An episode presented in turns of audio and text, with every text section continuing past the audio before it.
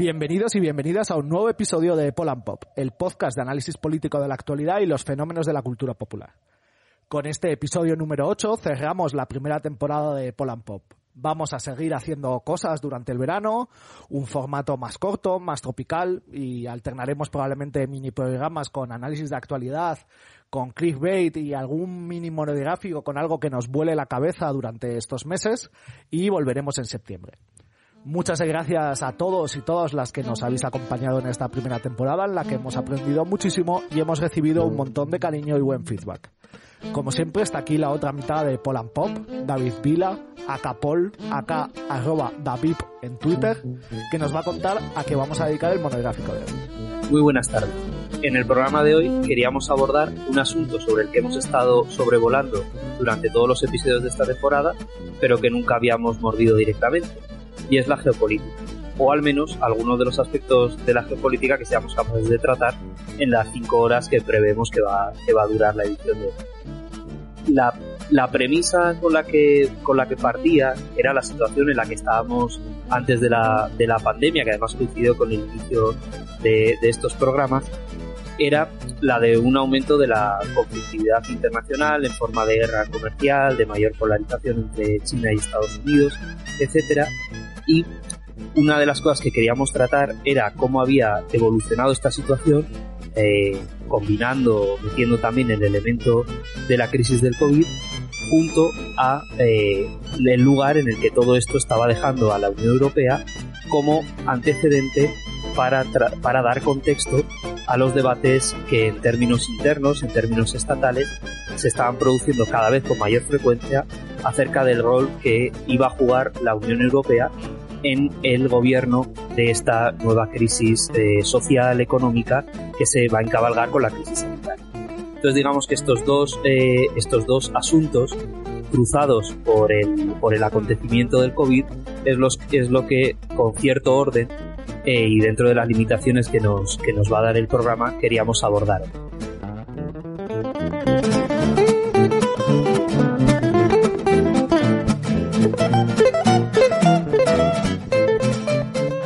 Here we go. This is, this is a joke. It's not analytically, strictly speaking true. Here is why the euro was created.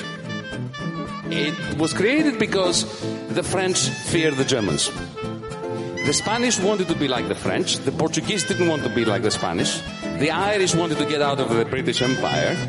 The Dutch had already become German. The Belgians were split and they wanted to be both part of France and part of, part of Germany. And finally, the Germans feared the Germans.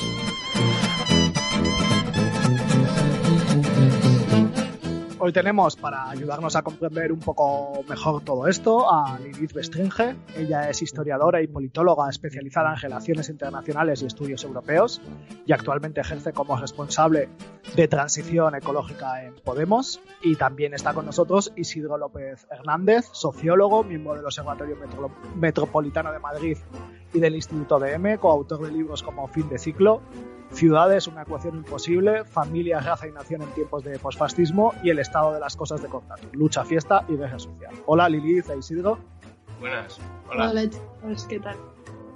Muy bien, muchas gracias por estar aquí. Pues comenzamos.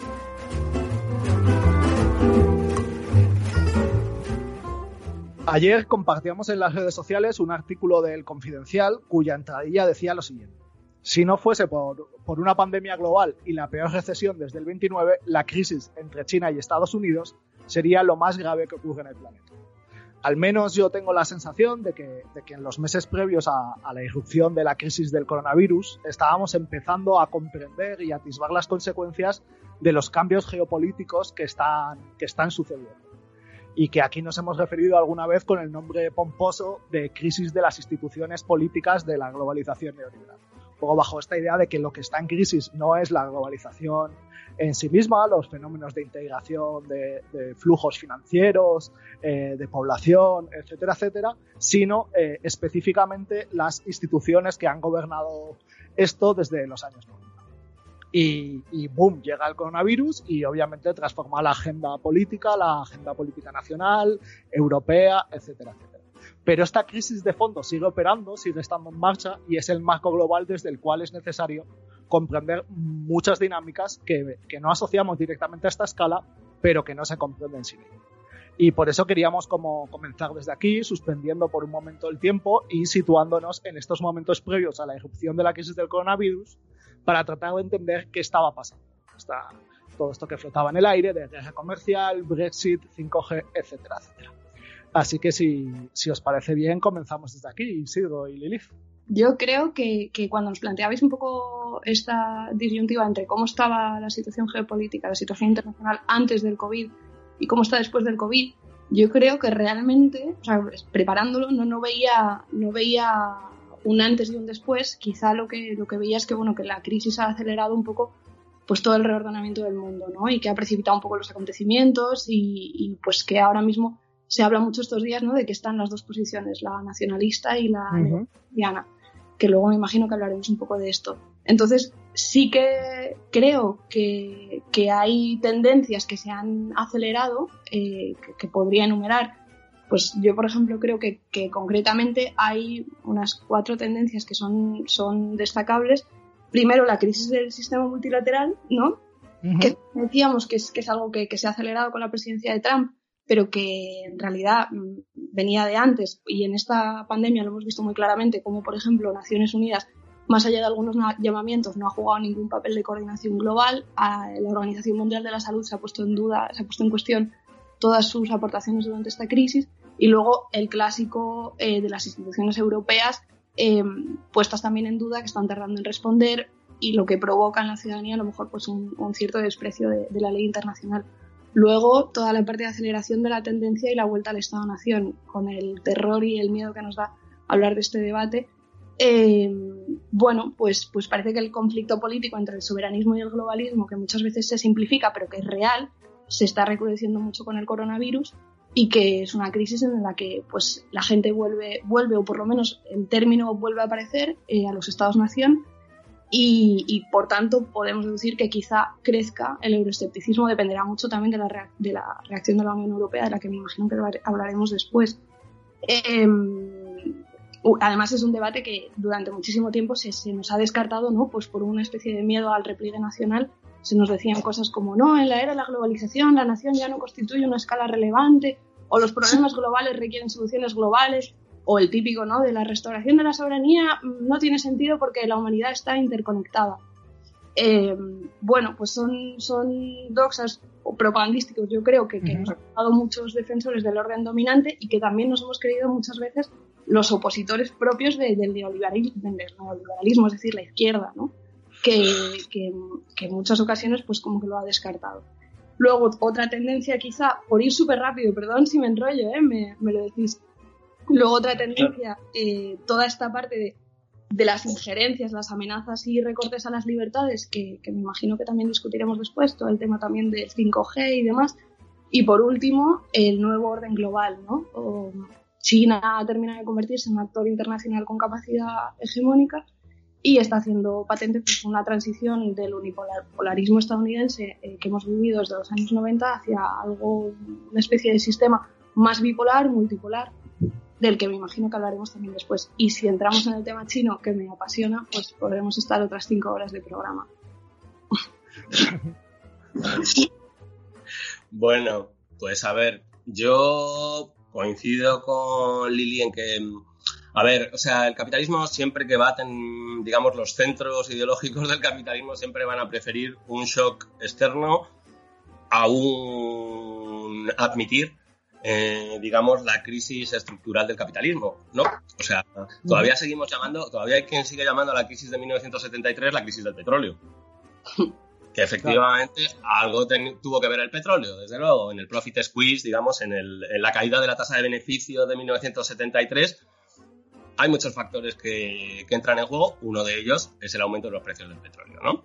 Pero no es la crisis del petróleo, es una crisis de caída de la tendencia, de caída tendencial de la, de la tasa de beneficio, por motivos que no vamos a entrar ahora porque eso sí que son cinco horas y además como de marsología un poco aburrida. El caso... De, la buena. Sí, sí, de la buena buena.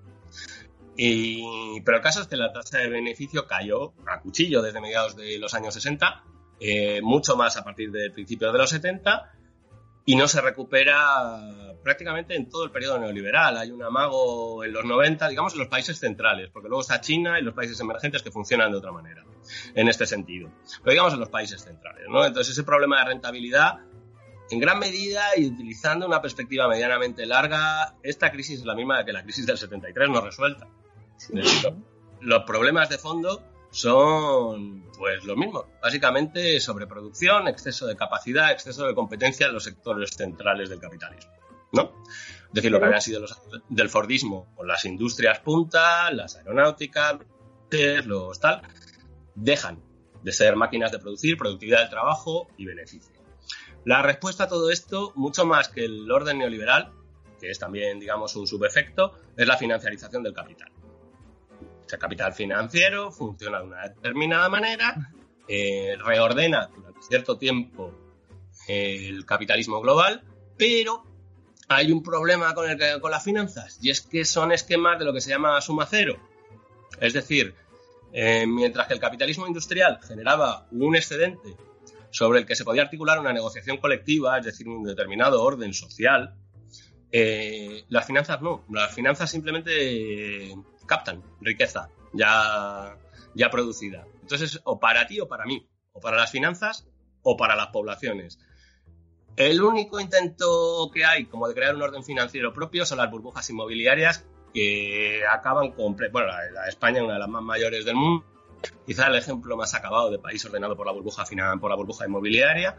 En Estados Unidos también hay, pero es una economía más compleja.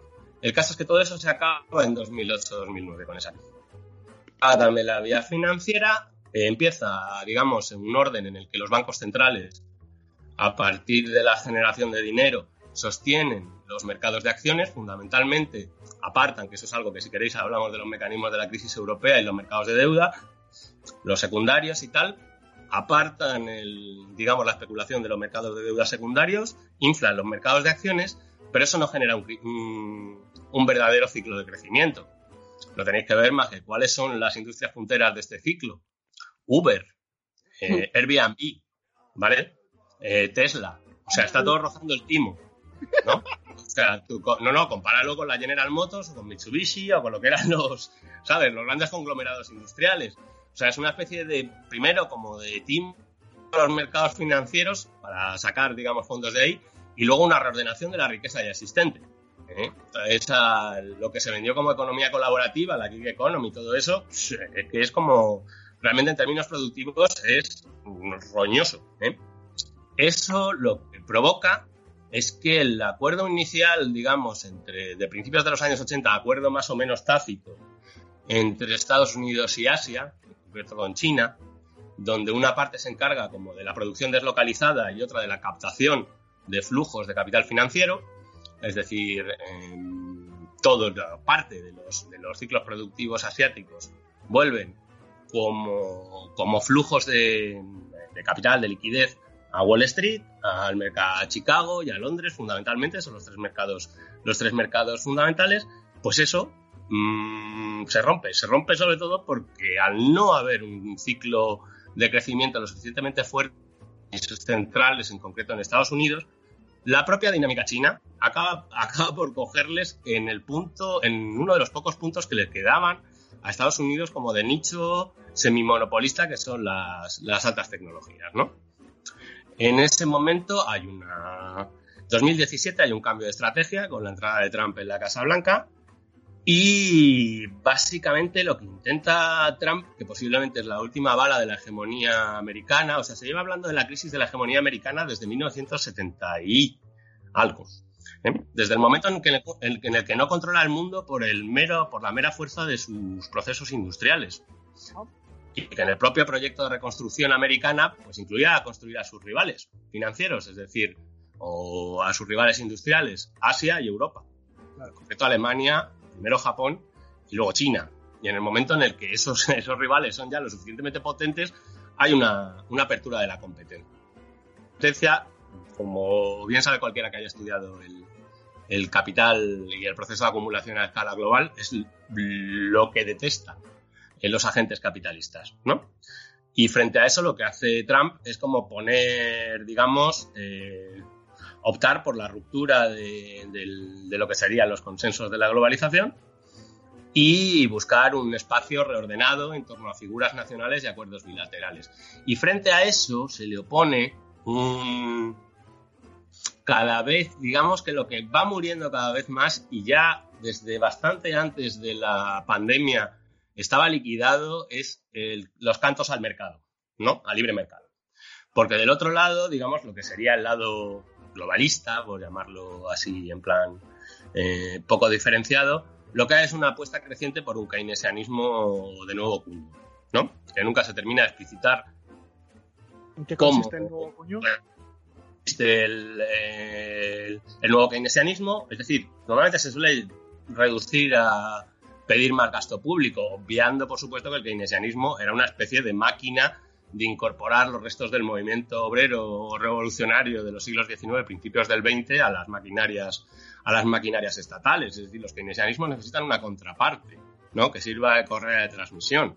El New Deal de Roosevelt no funcionó hasta después de la Segunda Guerra Mundial. ¿Por qué? Pues porque los sindicatos entraron en el esfuerzo de guerra. Y a partir de ahí se negociaron subidas salariales y repartos de la productividad del trabajo. Es decir, ese orden mm, hoy mal. O sea, y con una crisis de exceso de acumulación permanente, mal. O sea, lo que nunca plantea el keynesianismo es qué hacemos con las tasas de beneficio descendente y con los excesos de, competencia, ¿no?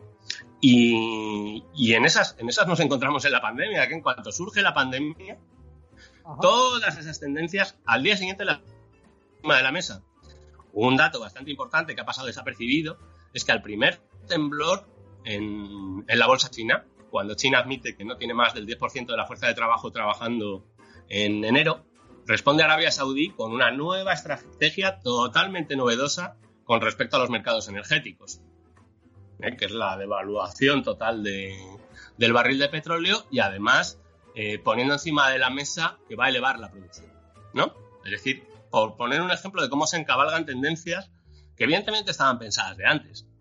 Es decir, no, el príncipe este Bin Salman no le dio, no se levantó con una pedrada en la cabeza y dijo, uy, vamos a traer lo mismo que pasó con la industria en los 70, lo vamos a hacer con el sector energético ahora, es decir, romper la baraja por el lado de la competencia, ¿no?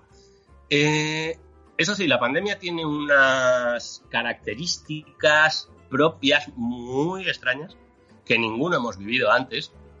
Esto para un sociólogo es como una especie de regalo del cielo. O sea, que no le queremos, no, le deseo mal a nadie, pero, pero me entendés. O sea, que, que, realmente son cosas que parecen un experimento sociológico a gran escala, ¿no? Esta separación de la esfera pública, de lo privado, qué ha sucedido durante estos meses en términos de socialización política, cómo el espacio público, que es donde realmente se genera la política, ha quedado abolido, cómo hay un cara a cara frente a los medios, pero a la vez hay una extensión. Digamos, este es, este es el primer fenómeno político verdaderamente global, posiblemente de la historia, simultáneo. Cada país se lee de una determinada manera, pero se puede hablar hoy con un tipo de Uzbekistán, con una tipa de Nueva Zelanda, con un tío de Lesoto, y si tenemos un lenguaje común, nos vamos a entender sobre lo que ha sucedido. Ahí, por eh, tratar de, ordenar muchas de las cosas que ya, habéis introducido, la, primera cuestión que surge es si eh, esta situación de que, en general hemos denominado como reduciéndola bastante, eh, como se ha visto con el contexto que habéis dado, a la situación de guerra comercial, Em, realmente es lo que es un poco lo que permite explicar el escenario que tenemos y con el que tenemos que jugar ahora o esta, esta cuestión de este escenario de guerra comercial está mucho más matizado y el conflicto entre los, entre los dos bloques está mucho más matizado a causa de eh, esta situación de enorme integración que, que se da ya entre, entre las economías y los mercados, porque ahí digamos que funcionan a la vez los dos escenarios. Por un, por un lado, la, se perciben signos de la intensidad de, esta, de este conflicto, más o menos larvado como Guerra Fría o más o menos eh, eh, y evidente. Y por otro lado, también se hace muy claro que ambos, tanto, tanto China como, como dentro de Estados Unidos, esta, esta polarización tiene sus beneficios políticos dentro de la esfera eh, de lo político muy, muy a la interna, ¿no? En cuanto a que te permite eh, gestionar las, las, las, agonías internas que, que puedas estar pasando, ¿no? bueno, o sea, por retomar un poco lo que decías, la verdad que estoy, estoy bastante de acuerdo con, con todo lo que has dicho. Aparte, o sea, bueno, el sistema capitalista existente pre-COVID, con todo este juego de posiciones políticas, ya mm, prefiguraba una crisis que estaba a punto de llegar, ¿no? O sea, creo que un ejemplo claro es el, el 2008, que es un buen indicador de que algo no iba bien y que no eran manzanas podridas, sino que había fallas en, en todo el sistema. Además, eh, también lo que comentaba Isidro de que pues, todas las crisis desde 1929 han sido crisis de sobreproducción y como no como se pensó al principio, o sea, no han sido crisis de sobreproducción como se pensó al principio, sino de subconsumo, como ya se sabe de hoy. De ahí también esta fase keynesiana ¿no? y, la frase de Keynes de que estas crisis se resuelven eh, cuando el Estado paga a la gente por abrir una zanja y luego por volver a taparla. Eh, bueno, o sea, pues un poco añadiéndole a, lo que comentábamos y cuáles van a ser ahora los roles de, China y de Estados Unidos, mm, es verdad que estamos en una gran interrupción del sistema económico y pues una, una, crisis que es profunda en el orden mundial y que a la vez se anuncia una fase que quizás sea transitoria de desglobalización, ¿no? Y que Trump había prefigurado ese movimiento rompiendo un poco con los acuerdos de París o Irán y replegándose en el America First, boicoteando así pues, este orden multilateral. Pero deberíamos también desconfiar un poco del diagnóstico este de una rápida transición eh, hegemónica hacia China, muy a mi pesar, eh, porque este país al final está en una posición de fuerte crisis, o sea, de, fuerte dependencia respecto al orden económico de la globalización y, del libre comercio. Em, entonces, una crisis de ese orden pues también afectaría a China y, la primicia financiera, tecnológica y militar de los Estados Unidos, digamos que no está en cuestión, o sea, no, no puede salir, de, puede que incluso salga esta crisis reforzado, ¿no? Esto ya, ya lo veremos. Así que no habrá una transición repentina, o sea, probablemente habrá un nuevo equilibrio entre estas dos superpotencias, más polarizado y más conflictivo, y una rearticulación de las alianzas y coaliciones y las esferas de influencia entre ellas. Veremos qué pinta ahí Europa y si pinta algo, pero bueno, o sea, yo no soy muy, muy pesimista con, o sea, muy optimista con esto, la verdad. Eh, a ver, eh, la cuestión es que aquí, eh, o sea, el movimiento de Trump tiene que ver con una cuestión y es la... El movimiento de Trump en 2017 tiene que ver con una cuestión. Por un lado, Trump se acoge a una tradición bastante como de aislacionismo y protección, y que siempre ha llevado el cierre de fronteras asociado. ¿eh? O sea, proteccionismo y cierre de fronteras en este, la tradición americana son dos cosas que han ido bastante juntas a partir de cierto momento, sobre todo a principios del siglo XX, después de las grandes olas de, migraciones a Estados Unidos. Pero hay como una dislocación, ¿no? Digamos, entre lo que sería el Estados Unidos potencia global y la gestión interna de la política en Estados Unidos, ¿no? El modelo eh, que se estableció durante los años, de, los años más bollantes de la financiarización del capital era un modelo que a Estados Unidos lo rompía al menos en tres partes. Eh, de un lado, los grandes ganadores vinculados a los mercados de Nueva York, Chicago y las industrias, si queréis, postfordistas de California, Silicon Valley, que es una, es una excrecencia eh, de los mercados financieros, no es otra cosa. Eh, cualquiera que haya visto la peli esta de la red de Facebook ve claramente cuál es el la relación entre una cosa y la otra. Es una peli que está muy bien, por cierto, yo la recomiendo muy a menudo. El caso es que, por un lado, los ganadores, por otro, queda toda una extensión en el medio oeste eh, más o menos afectada por la reconversión industrial y por la reconversión agrícola. Y luego están las underclass eh, metropolitanas, normalmente negras o hispanas, ¿no? Todo esto son tres naciones prácticamente eh, rotas a día de hoy, ¿no? Y digamos que Estados Unidos lo que ha logrado con este movimiento, hay una cosa, hay, por ejemplo, hay un movimiento que es muy, en al menos de un mes de la declaración de la pandemia, BlackRock, que es el principal fondo de inversión del mundo, hace un movimiento a tres bandas. Se coloca como emisor directo de los bonos a, a 10 años de la Reserva Federal por designación del gobierno americano, se hace con el mercado de fondos mutuos chinos, que es emergente, y se hace con la gestión de eh, lo que se llama el Green New en la Unión Europea. Todo esto a la, vez. Es decir, Estados Unidos no va a perder la, la, hegemonía financiera, que es verdaderamente la importante aquí.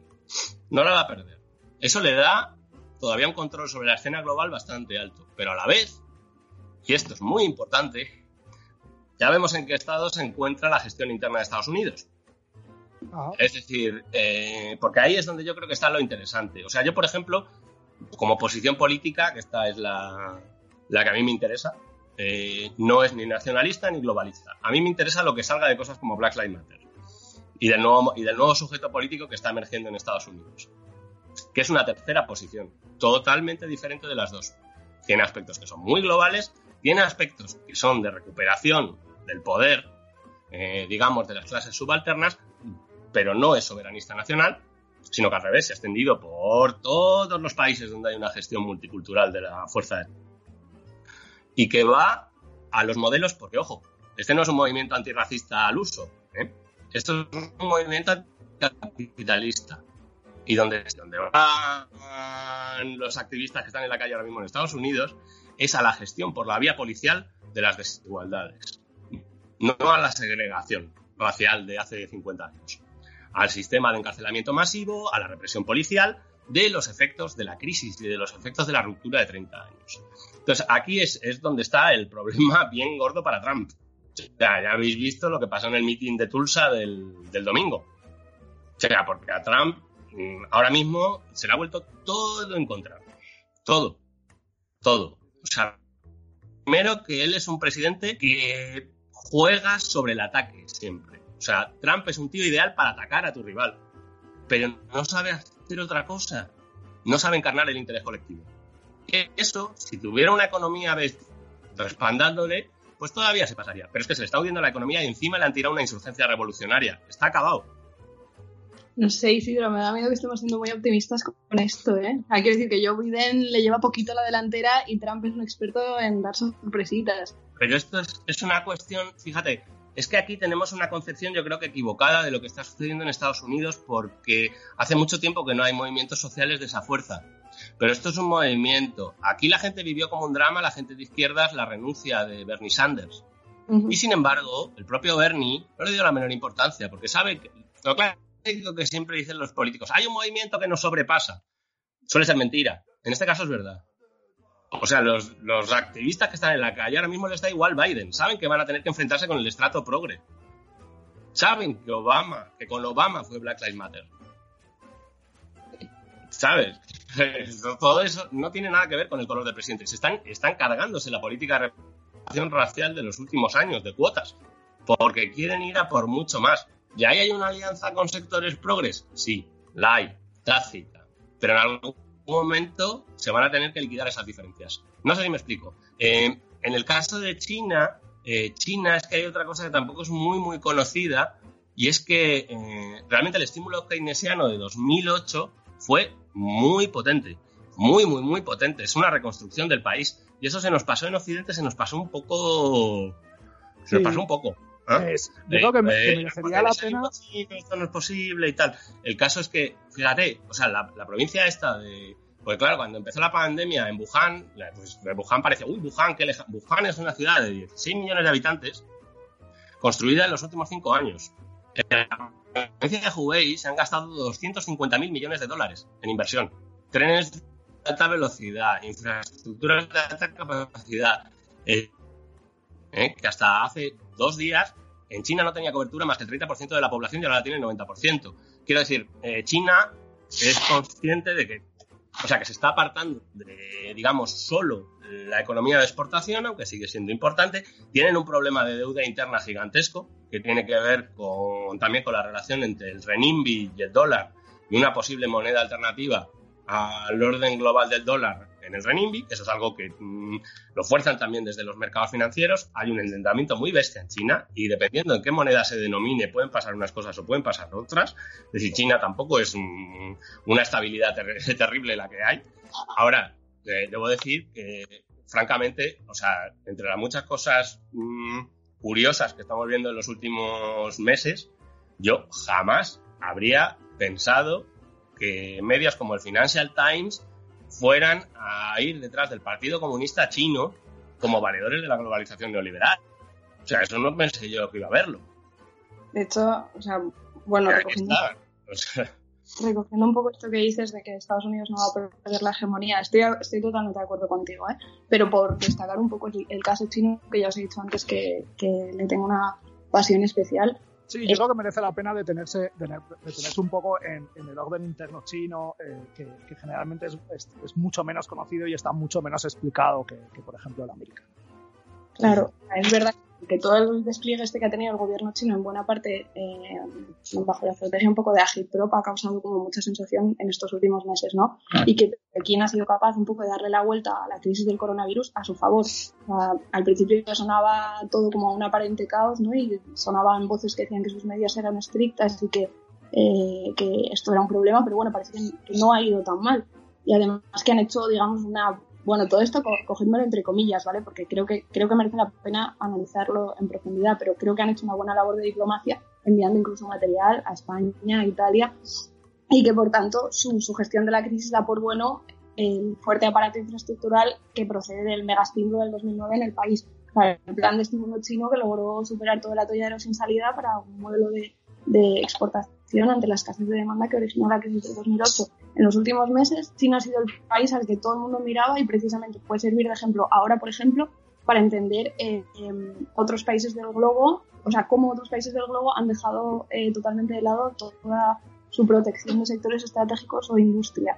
Em, sin sugerir que el esquema chino se pueda traducir a, otras partes del mundo, porque obviamente eh, son, son escenarios diferentes.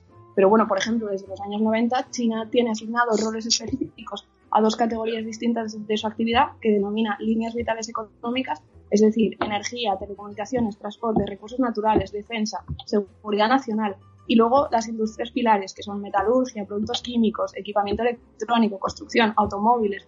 Para las autoridades chinas se han reservado todo el control, el control absoluto sobre las líneas vitales y sobre, y sobre bueno, las industrias pilares del país. O sea, podemos decir que el peso del sector público y el intervencionismo es muy considerable y que por tanto China, por mucho que, digamos que sí que es un sistema capitalista liberal, eh, perdón, un sistema capitalista no es liberal, sino que podría ser un, sistema capitalista intervenido que viene un poco de la, la, herencia del, de la figura del empresario patriota que halagaba Mao Zedong y que también es una referencia al nacionalismo económico chino, público o privado. Y luego además las autoridades chinas pues tienen desde hace muchos años, unos cuantos años, una lista de varias docenas de empresas públicas que ellos califican columna vertebral de la economía del país y que, pues en todos estos sectores que he mencionado antes y también en el financiero, que es muy importante. Y los gestores o los presidentes de estas empresas, pues tienen un rango y una capacidad de decisión eh, que es prácticamente comparable a la de un ministro. O sea, las autoridades chinas, además, caso por caso, autorizan las intervenciones extranjeras en el país. Mm, a, la misma, a la vez que la Comisión Nacional de Desarrollo del país pues tiene como unos planes industriales y identifica regularmente sectores de futuro a los que se le aplican medidas públicas de apoyo pues, prioritarias, en participaciones, subvenciones, créditos. O sea, me parece que es un ejemplo clarísimo de que obviamente no hay que cogerlo todo, ¿no? Pero mínimo hay que mirar un poco para allá, pues porque es que lo hemos visto aquí, hemos visto cómo dependíamos de ellos en eh, la producción de mascarillas, hemos visto cómo todos estábamos esperando a ver cómo reaccionaba el gobierno chino mientras que Estados Unidos está totalmente, pues bueno, parecía totalmente perdida en, este, en esta situación, entonces a lo mejor es un momento bueno de, de comparar los dos modelos que además llevan bueno, pues en guerra desde hace años y, pues en guerra comercial, como habéis dicho desde el principio. Eh, mm, sí, hay que meter a la Unión Europea, que ya la meteremos ahora, que es como el tercer, el tercer asunto. Sobre la cuestión china, o sea, a ver, esto también, si se coge la, digamos, la longue de los braudelianos y tal, eh, realmente es que la huida del capital en los años 70 hacia Asia eh, está basada en lo que está basada, es decir, en la reducción de costes laborales, fundamentalmente, también ambientales y fiscales, ¿eh? Pero, o sea, hay China es donde tiene, o sea, la revuelta de Hong Kong es o sea, totalmente homologable a lo que está sucediendo en Estados Unidos. O sea, el pánico que tiene China a lo que sucede en Hong Kong es que ya no puede reprimir como reprimía en Tiananmen, porque ya no se lo puede permitir, porque ahora mismo su proyección hacia el mundo es otra.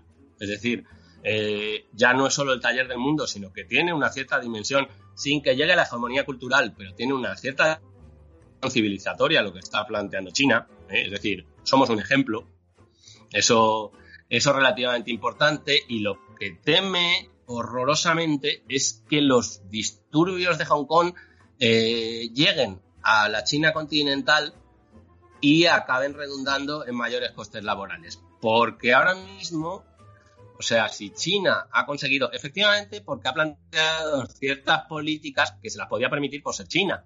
¿Eh? Es decir, lo que le saca de quicio a Trump y que llamaba espionaje industrial, tiene que haber una joint venture. Entonces, parte del conocimiento, evidentemente, se queda en China. Hay una transferencia de conocimiento. Eso es lo más normal en una situación de transferencia.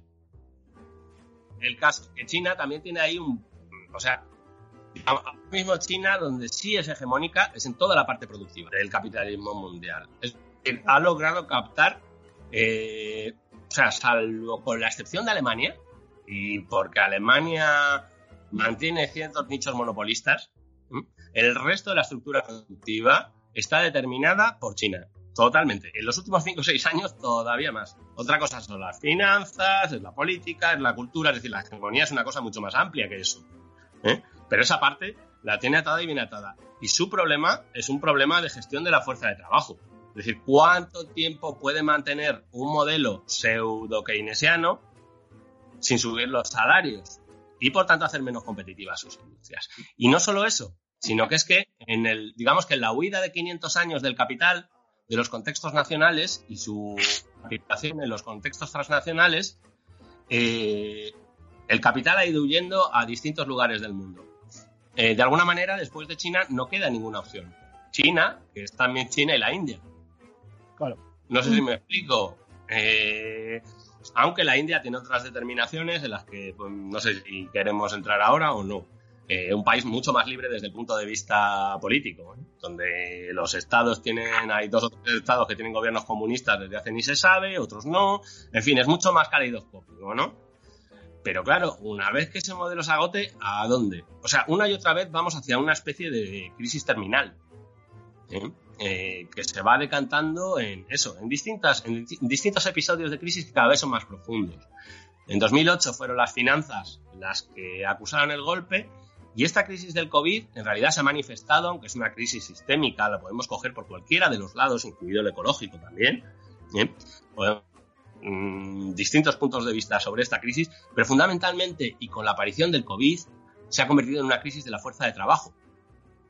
Por retomar alguna de las cuestiones que habéis estado comentando, eh, lo que parece es que de una parte la, tendencia de la acción exterior de Estados Unidos, que sí que había sido históricamente la de tratar de replicar sus, eh, modelos institucionales y sus modelos políticos y económicos en el resto del mundo para, fortalecer esta hegemonía se encontraría en, una, en un proceso de repliegue, de repliegue eh, de renacionalización de la política, también por todos los problemas internos que, que habéis comentado, y por otro lado, eh, introducíais la eh, nueva tendencia china, una acción exterior que busca mm, ir, ir más allá de la acción estrictamente productiva para alcanzar pues estas, estas, estas intervenciones diplomáticas, este trabajo en otro, en, otras dimensiones.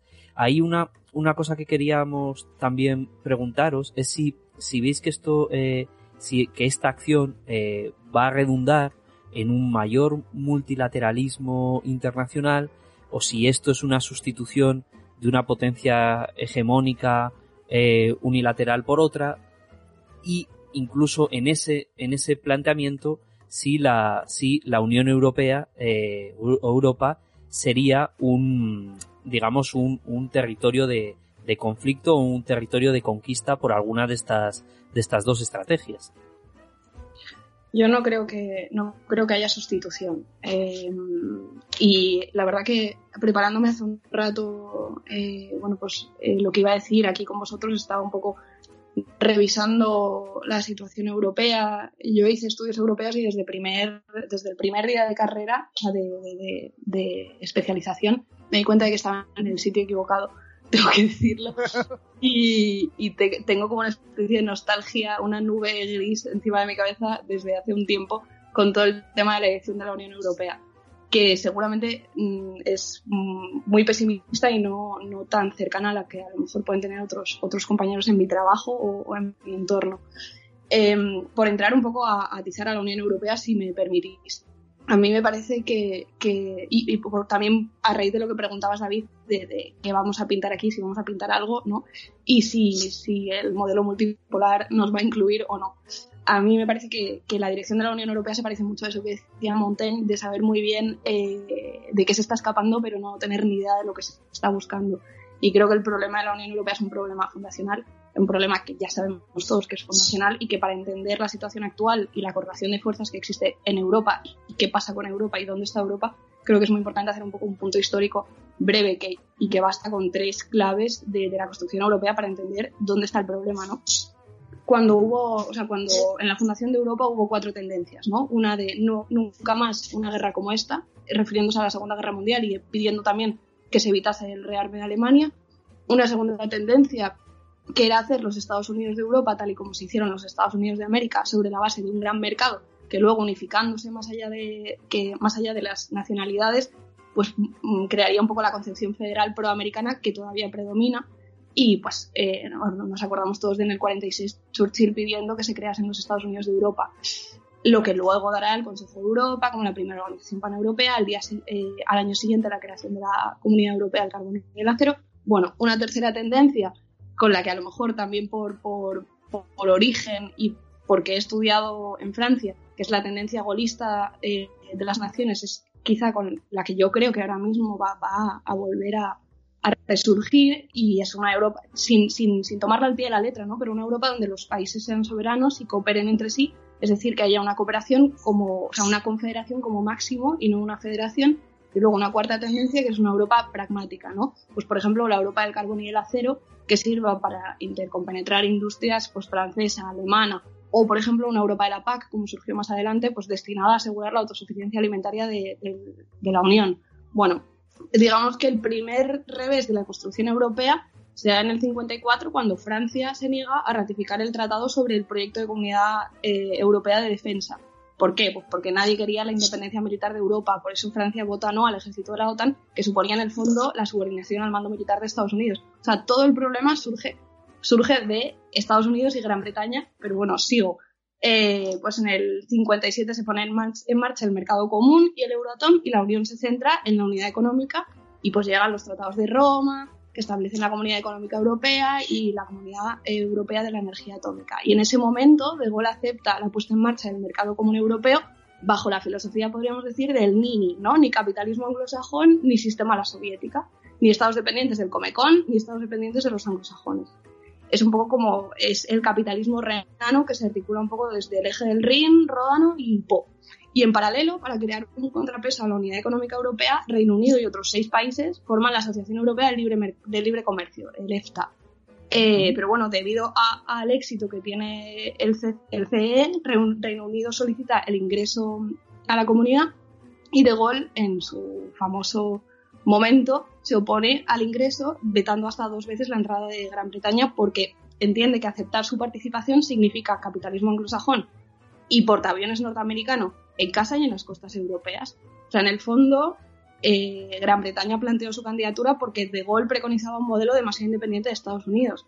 Muere De Gaulle y le sucede, le sucede Pompidou, eh, pues que era, el hombre clave del grupo financiero Rothschild Co. y que por tanto acepta la entrada de Inglaterra en la Comunidad Económica Europea y en el mercado común. ¿Por qué es importante contar esto? Pues porque a partir de ese momento la concepción Nini estalla y los ingleses harán todo lo posible pues para con el tiempo, digamos, o sea, perdonad que sea tan, tan radical, pero es que creo que estoy un poco enfadada con, este, con esta situación. Destruir, destruir, eh, destruir cualquier tipo de, proteccionismo europeo en el sentido de, en el sentido más, eh, más puro de, la palabra, o sea, en el sentido de, control y protección, ¿no? Y transforman la Unión Europea, que quizá antes era pues una especie de fortaleza abierta hacia adentro, pero cerrada hacia afuera, en, un sentido estrictamente económico, pues en un colador. Y solo queda un modelo de construcción, pues, eh, pues se basa pues, en, cuestiones como la PAC.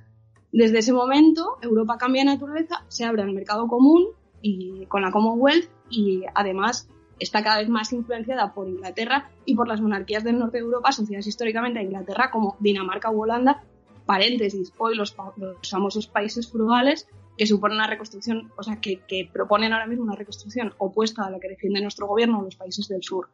Vamos, o sea, yo creo que, bueno, luego podremos hablar del Brexit y demás, ¿no? Si, si queremos entrar en esto, pero creo que en el fondo Inglaterra cumplió su función, que es cargarse el mercado común europeo, reivindicar un modelo que solo beneficiara al modelo anglosajón y todo esto obviamente con sus reglas. Los ingleses, sin ir más lejos, pues nunca renunciaron a la libra. Y años más tarde llegó el Brexit y con ello la alianza comercial y económica con Estados Unidos, o lo que Churchill llamaba el mar abierto. Después de este proceso y de estas claves históricas, además, hay una paradoja muy importante que lo ha mencionado antes Isidro, que es que quien abogaban por el libre mercado y por el libre cambio, es decir, Estados Unidos e Inglaterra, son países hoy más proteccionistas que cualquier, Estado europeo. O sea que si nos, si nos cabían dudas sobre esto, basta ver las medidas de Boris Johnson durante esta crisis. Pues no sé si recordáis una noticia hace unos días, ¿no? El Banco Central de Reino Unido admite descubiertos al gobierno y la monetización de la deuda. Claro, amigo, efectivamente, ¿dónde nos hemos, dónde nos hemos metido, no? Entonces, pues bueno, yo creo que, desgraciadamente el rol de Europa en este momento no, soy nada optimista con esto, creo que, bueno, dependerá de, sí misma y de si el proyecto de integración europea aprovecha esta crisis para reconstruir la estructura económica, su contrato social, estoy totalmente de acuerdo con esto, pero, pero no lo veo nada claro y, y, creo que Europa debería hacer el trayecto inverso, antes que lo mencionabas Isidro, a la crisis o, o, a la solución que se dio a la crisis del 73, ¿no? Donde se reformuló el proyecto de posguerra pues, en clave totalmente neoliberal y esa lógica llevó a Maastricht, a Lisboa, al pacto fiscal de la austeridad, que demostró en 2008 todas sus contradicciones y que nos llevó pues, al borde de la implosión total eh, y que hoy ya no es capaz de, de, dar más de sí ni de avanzar. O sea, ya no es solo una cuestión de solidaridad entre el norte o el sur, sino de, de economía política y de, de, para qué estamos aquí. En relación a, a, a, la cuestión europea, a mí al menos hay, hay dos cuestiones que, que, me, que me resultan particularmente interesantes y al mismo tiempo eh, lo suficientemente dificultosas de, de comprender como, como para, para, poder disfrutar si vosotros me la explicáis mejor. Por una parte esta, esta dimensión de, de la ruptura, de, o sea, el Brexit como, como parte de un fenómeno más grande de desintegración de, de los bloques regionales eh, en los cuales había articulado el capitalismo. O sea, es decir, como, eh, es decir, que, que si, si, ponemos en paralelo este fenómeno de tensión entre Estados Unidos y China, que es básicamente la tensión en su, en su integración, en parte, eh, eso también ha sucedido en Europa con, con lo que era la integración de, de Gran Bretaña eh, y el resto de países europeos, etcétera, etcétera. Parece que también sucede algo parecido eh, entre Corea y Japón, es decir, como, como este fenómeno de este, este, estos movimientos tectónicos como que están eh, afectando al orden global. Y eh, la segunda cuestión, que es eh, de, de, otro rango completamente distinto, pero que, que creo que es eh, interesante eh, analizar, es un poco en, en, el caso concreto de, de, de, la guerra comercial de Estados Unidos y China, po el papel de la Unión Europea, el papel como territorio a conquistar. O sea, de alguna manera, eh, si, si, yo he venido a entender bien eh, el, fenómeno de, esta cosa que podríamos llamar como geopolítica del 5G, eh, efectivamente, como decía antes Isidro, bueno, en el 5G está un, uno de los últimos nichos de, de, de desarrollo y de, y de, acumulación del capital, que parece que puede arrojar como márgenes de beneficios sustantivos y lo que sucede prácticamente es que, es que por una serie de condiciones, eh, China y en parte la Unión Europea, con haciendo de China su socio estratégico, se parece que están en condiciones de adelantar a Estados Unidos. Entonces, eh, eh, precisamente. El verdadero objetivo de la guerra comercial es Europa. Siempre es Europa. Europa es el centro de la pelea. China, en última instancia, siempre ha aspirado a ser un buen empleado de Estados Unidos. Ajá. Solo ahora, cuando la ruptura ha llegado a unos niveles más altos, está empezando a despuntar los elementos de competitividad, ¿vale? Con Estados Unidos directa. Eh, hay una cuestión histórica ahí. Eh, los Estados Unidos no pueden decir que son enemigos a Alemania. Claro. ¿vale? Porque son aliados del orden de posguerra. Entonces, eh, Trump esto lo deja caer con cuentagotas, porque además hay un tema de política interna, es decir, tú te vas a los granjeros del medio oeste a decirles cuál es la causa de su ruina, te van a decir China. Ajá. No, por no hablar de cómo está montando toda la campaña electoral, ¿no? Del virus chino. Y no, bueno, pero eso es porque, o sea, es que Trump necesita un enemigo, interno, externo o de donde sea. Si no tiene enemigos, es que no puede funcionar. Eh, y ahí, claro, ahí, ahí por cierto le gana a China, claro. Claro, ahí es donde, claro, porque es que resulta que la no es una crisis militar, sino que tiene que ver con el sistema de salud y su saturación. Entonces ahí es que a Trump se lo pulen. Por eso está el tío que, que no sabe ya a quién golpear. Tiene las fronteras cerradas. Ya no puede decir voy a, centrar, a cerrar las fronteras. Están cerradas. Van a, seguir, cerradas. No sé si me explico, ¿no? Está como no, no, no tiene un enemigo externo ni interno, eh, ni interno al que poder agarrarse. Y declarar la guerra a Europa es demasiado para Estados Unidos. Es demasiado. Aunque deje caerlo. En las primeras rondas de aranceles, hubo aranceles para Airbus, hubo aranceles para Francia, hubo aranceles para España. Ajá, efectivamente. Es decir, lo tienen clarísimo cuál es su competidor. No sé si me explico. O sea, Eh, China, sí, sí, sí. efectivamente, viniendo desde abajo ha mordido. Pero hay una tercera parte que es incómoda. Y es la Unión Europea. Eso se demostró en, la crisis griega de, de 2015. Eh, Estados Unidos quería una quita de la deuda griega. O sea, el razonamiento que hacía Estados Unidos era por una mierda de economía, con todos mis respetos, pero así se lo planteaban, por un PIB que no llega ni al de Alabama, estamos poniendo en riesgo toda la economía global. Pero Alemania tenía que dar un golpe político.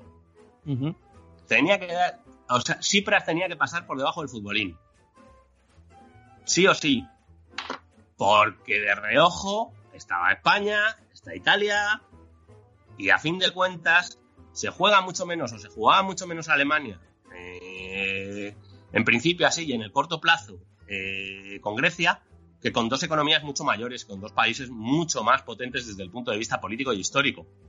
Grecia está en la Unión Europea como frontera, como regulación de las relaciones con el este y con Medio Oriente, ¿no? Sí. La clásica cuestión oriental que lleva ahí desde el siglo XIX como abriendo, abriendo los temas en Europa. Pues es que es una variante de esto lo que ha sucedido en Grecia, ¿vale? Y ahí Alemania tuvo que hacer, o sea, hacer una aserción de su poder contra, eh, digamos, la función de, de gestión del capitalista colectivo de Estados Unidos, ¿vale? Y eso ha traído cola. O sea, hay un enfrentamiento larvado muy fuerte, que además, es que esa es otra cuestión, eh, en China, eh, la manera en que hablan de Estados Unidos y del gobierno de Trump es como se habla de un enemigo peligroso, ¿vale? En Europa, siguiendo la vieja costumbre europea, se le desprecia aristocráticamente. Este tío es un cazurro que no sabe hacer la O con un canuto, a nosotros no nos tose, ¿no? Que es la actitud eurocéntrica de toda la santa vida. Nosotros que tenemos estudios en las mejores eh, École Normale, nuestras mejores universidades en Knoxbridge, no va a venir este paleto a decirnos lo que tenemos que hacer. Y cuando se da cuenta, la Unión Europea sigue siendo la tercera parte que no tiene una personalidad política en esta lucha. Y él vuelve a ganar las elecciones. El... Veremos, veremos, veremos, pero no sé si, no sé si me explico, ¿no? Es, es un poco la ensoñación europea, ¿no? Entonces, Europa, eh, no sé si os, os dais cuenta que Europa se refunda en situaciones de no crisis cada dos años y en situaciones de crisis cada semana. O sea, un nuevo paquete histórico de ayudas que van a salvar al continente. Pues luego, esto, lo que te encuentras es la el régimen de austeridad, ¿no? O sea, la Unión Europea vive como de una especie de ensoñación cultural. De superioridad que está ya, pero vamos, o sea, es que está pasada de rosca, ¿no? Lo siguiente. O sea, es como. eh, eh, suceden las manifestaciones en Estados Unidos, desorden tal. eh, hay réplicas en Francia y en Inglaterra, que son las dos sociedades excoloniales centrales, y de repente es una cosa como, no, no, pero si esto es una cosa americana, pero aquí qué está pasando, pero si aquí esto no pasa, ¿no? Es como la negación permanente, ¿no? Eh, y eso es un problemón con Europa. O sea, la conciencia que Europa tiene de sí misma es completamente ridícula. Menos Alemania. Entonces, Alemania, ¿qué sucede con Alemania? Yo en el relato que ha hecho Lili, que lo- o sea, lo veo, veo que hay alguna cosa que yo matizaría. Yo no soy tan pro francés.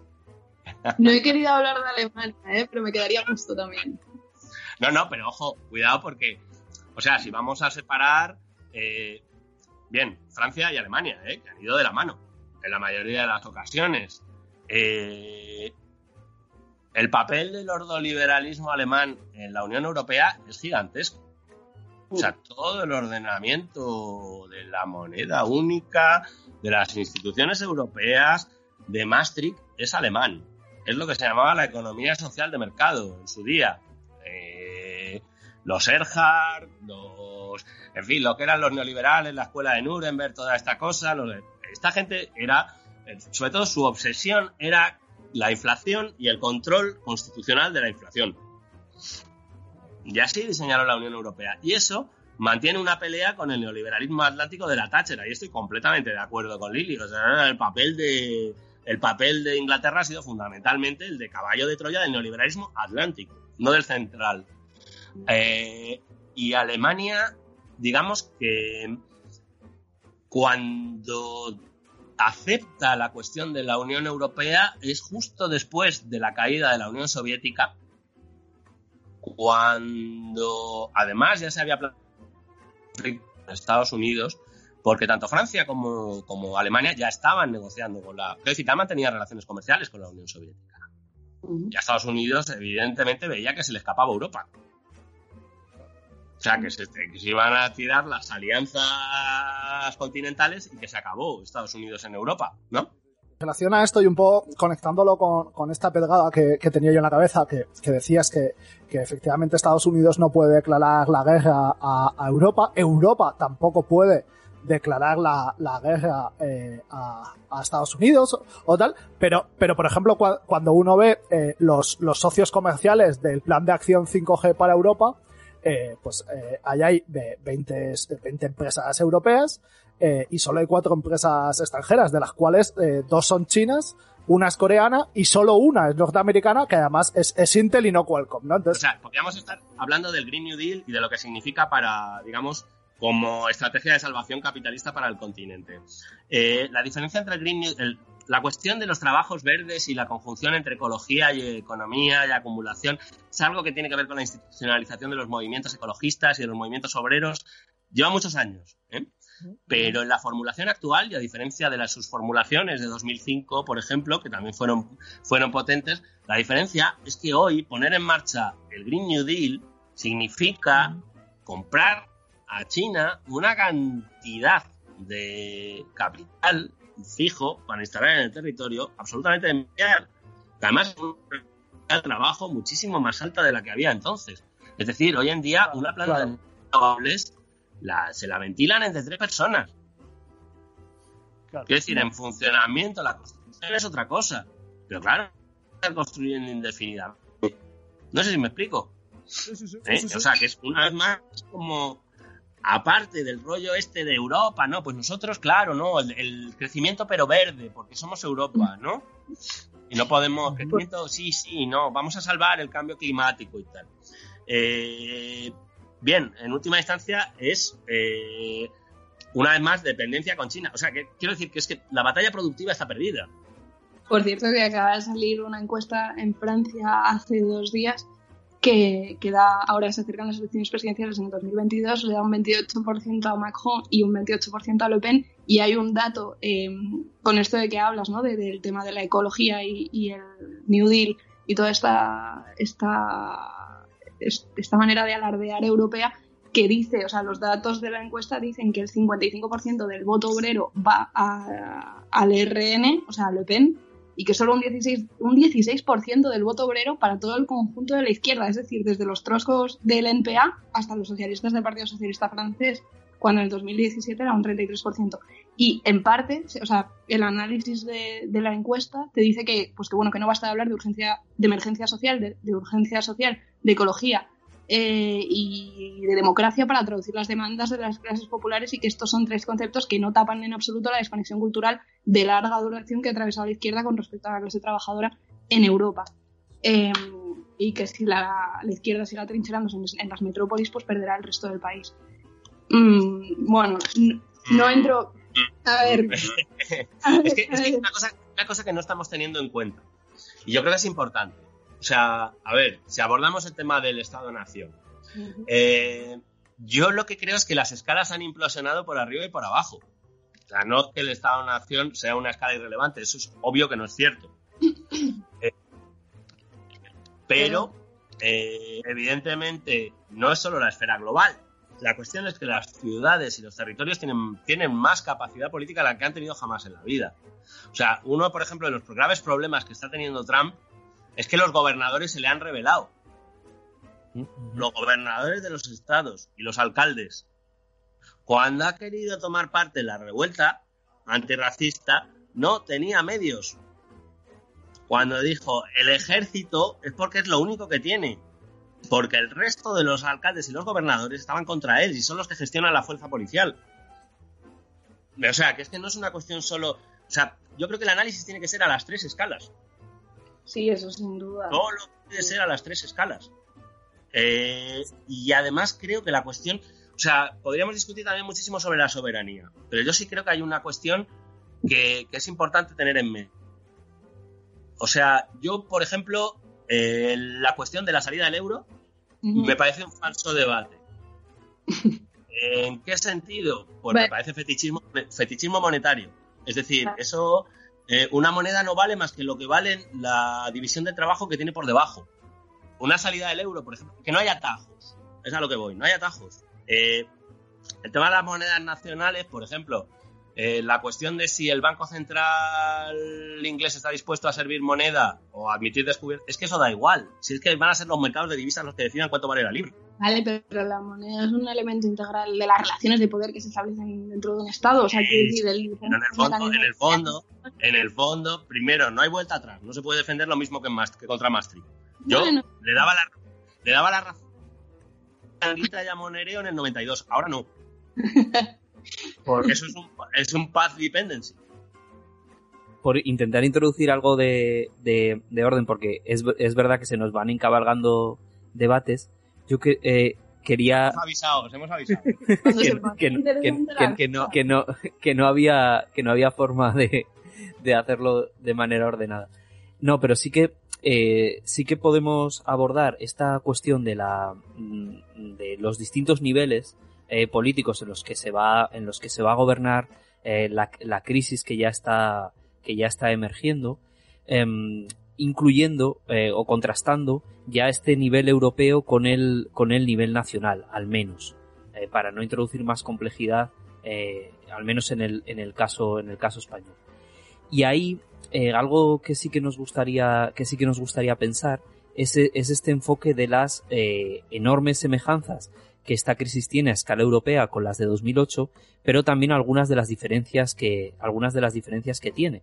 Porque, por ejemplo, este, este, este argumento que, que Isidro introducías acerca de, de la posición estadounidense con, con la crisis griega, ¿no? Que, que no parecía tanto un, eh, una solución lógica como una solución de, de, imposición del modelo alemán, una solución política al interior de la Unión, parece que ahora vuelve, eh, vuelve como el, mismo dilema, ¿no? Es decir, vuelve el, el, dilema de que parece que se hace evidente que la, que la Unión no podría soportar una, una nueva gestión de, de la crisis a escala europea idéntica a la de 2008 y por eso eh, estamos, estamos asistiendo a esta nueva, a esta nueva refundación, la refundación que, que, toca, que toca en este semestre, em, en, en, la que parece que se están, que, que se están, no, pero que, que, se están introduciendo como enunciados relativamente, relativamente nuevos, si no nuevos en sí mismos, si nuevos en contraste con los que funcionaban en 2008, ¿no? Acerca de la condicionalidad de los fondos,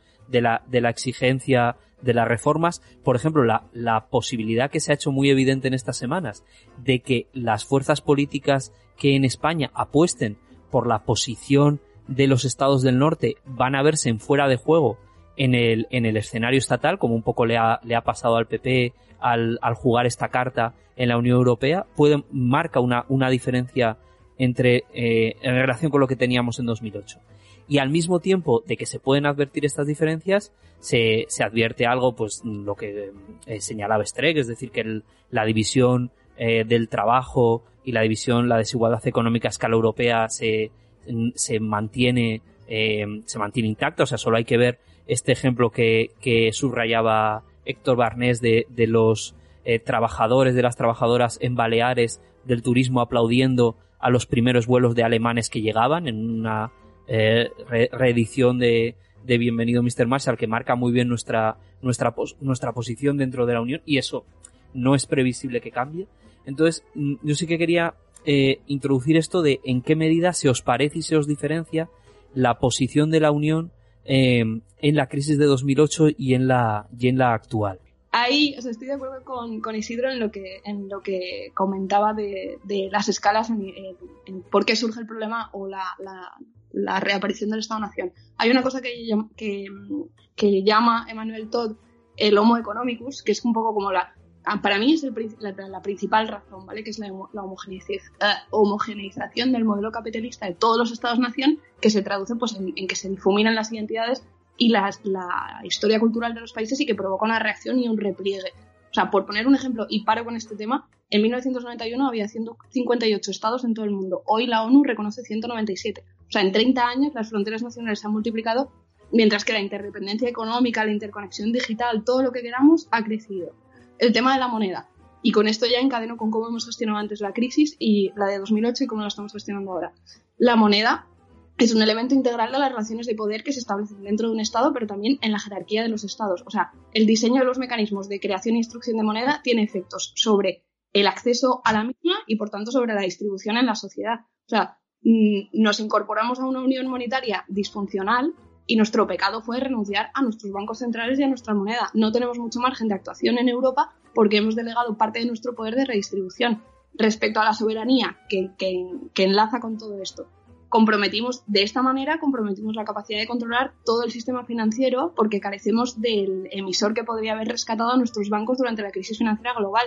O sea, tras la pandemia volvemos a, volveremos a comprobar cómo la carencia de soberanía monetaria nos vuelve impotentes para dar una respuesta adecuada. Estoy de acuerdo en que a lo mejor es un debate eh, muy manido, pero creo que no lo podemos dejar en el pasado.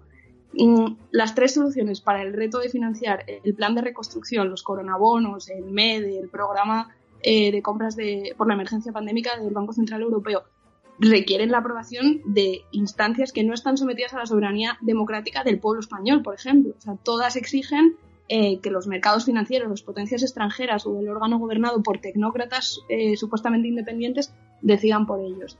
Em, sobre, sobre... sobre este punto, te digo que, que en relación a esto, eh, más o menos todos estamos de acuerdo en el diagnóstico. Lo que yo nunca termino de, de, de, de ver o, o, o, que o no se termina de morder cuál es, cuál es la salida a esto eh, que no sea la fantasía de que, de que la integración europea no ha tenido sus efectos reales a lo largo de todo este tiempo. Yo, o sea, tampoco, si, es que en la cuestión del, de los estados-nación, a ver, si es que, a ver, esto es una cosa que en los 60 no se podría decir, pero ahora sí se puede decir. Es decir, todos los, los procesos de liberación nacional han sido un fracaso. Todos. No hay uno solo. Es decir, todos los procesos de liberación nacional en África, en Asia, han sido un fracaso. Es decir, en la mayoría de los casos se ha mantenido la misma dependencia con menos derechos políticos.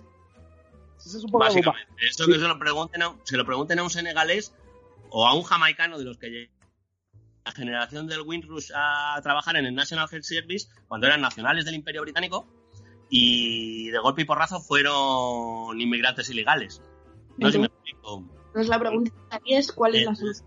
La, la cuestión es, eh, en mi opinión, o sea, en la esfera europea, eh, básicamente la cuestión es Alemania. El problema es Alemania. El problema es Alemania y siendo eh, realistas, Alemania tiene parte de razón. Es que eso es lo más jodido del asunto. Entonces, esto, ¿por qué? Porque Alemania tiene clarísimo que son o ellos o nosotros. O sea, Alemania superó la anterior crisis porque la financiación del Bund alemán, comparativamente con los spreads del resto de las deudas de los PICs, ya sabéis que las primas de riesgo, los spreads y todo esto es una cuestión relacional.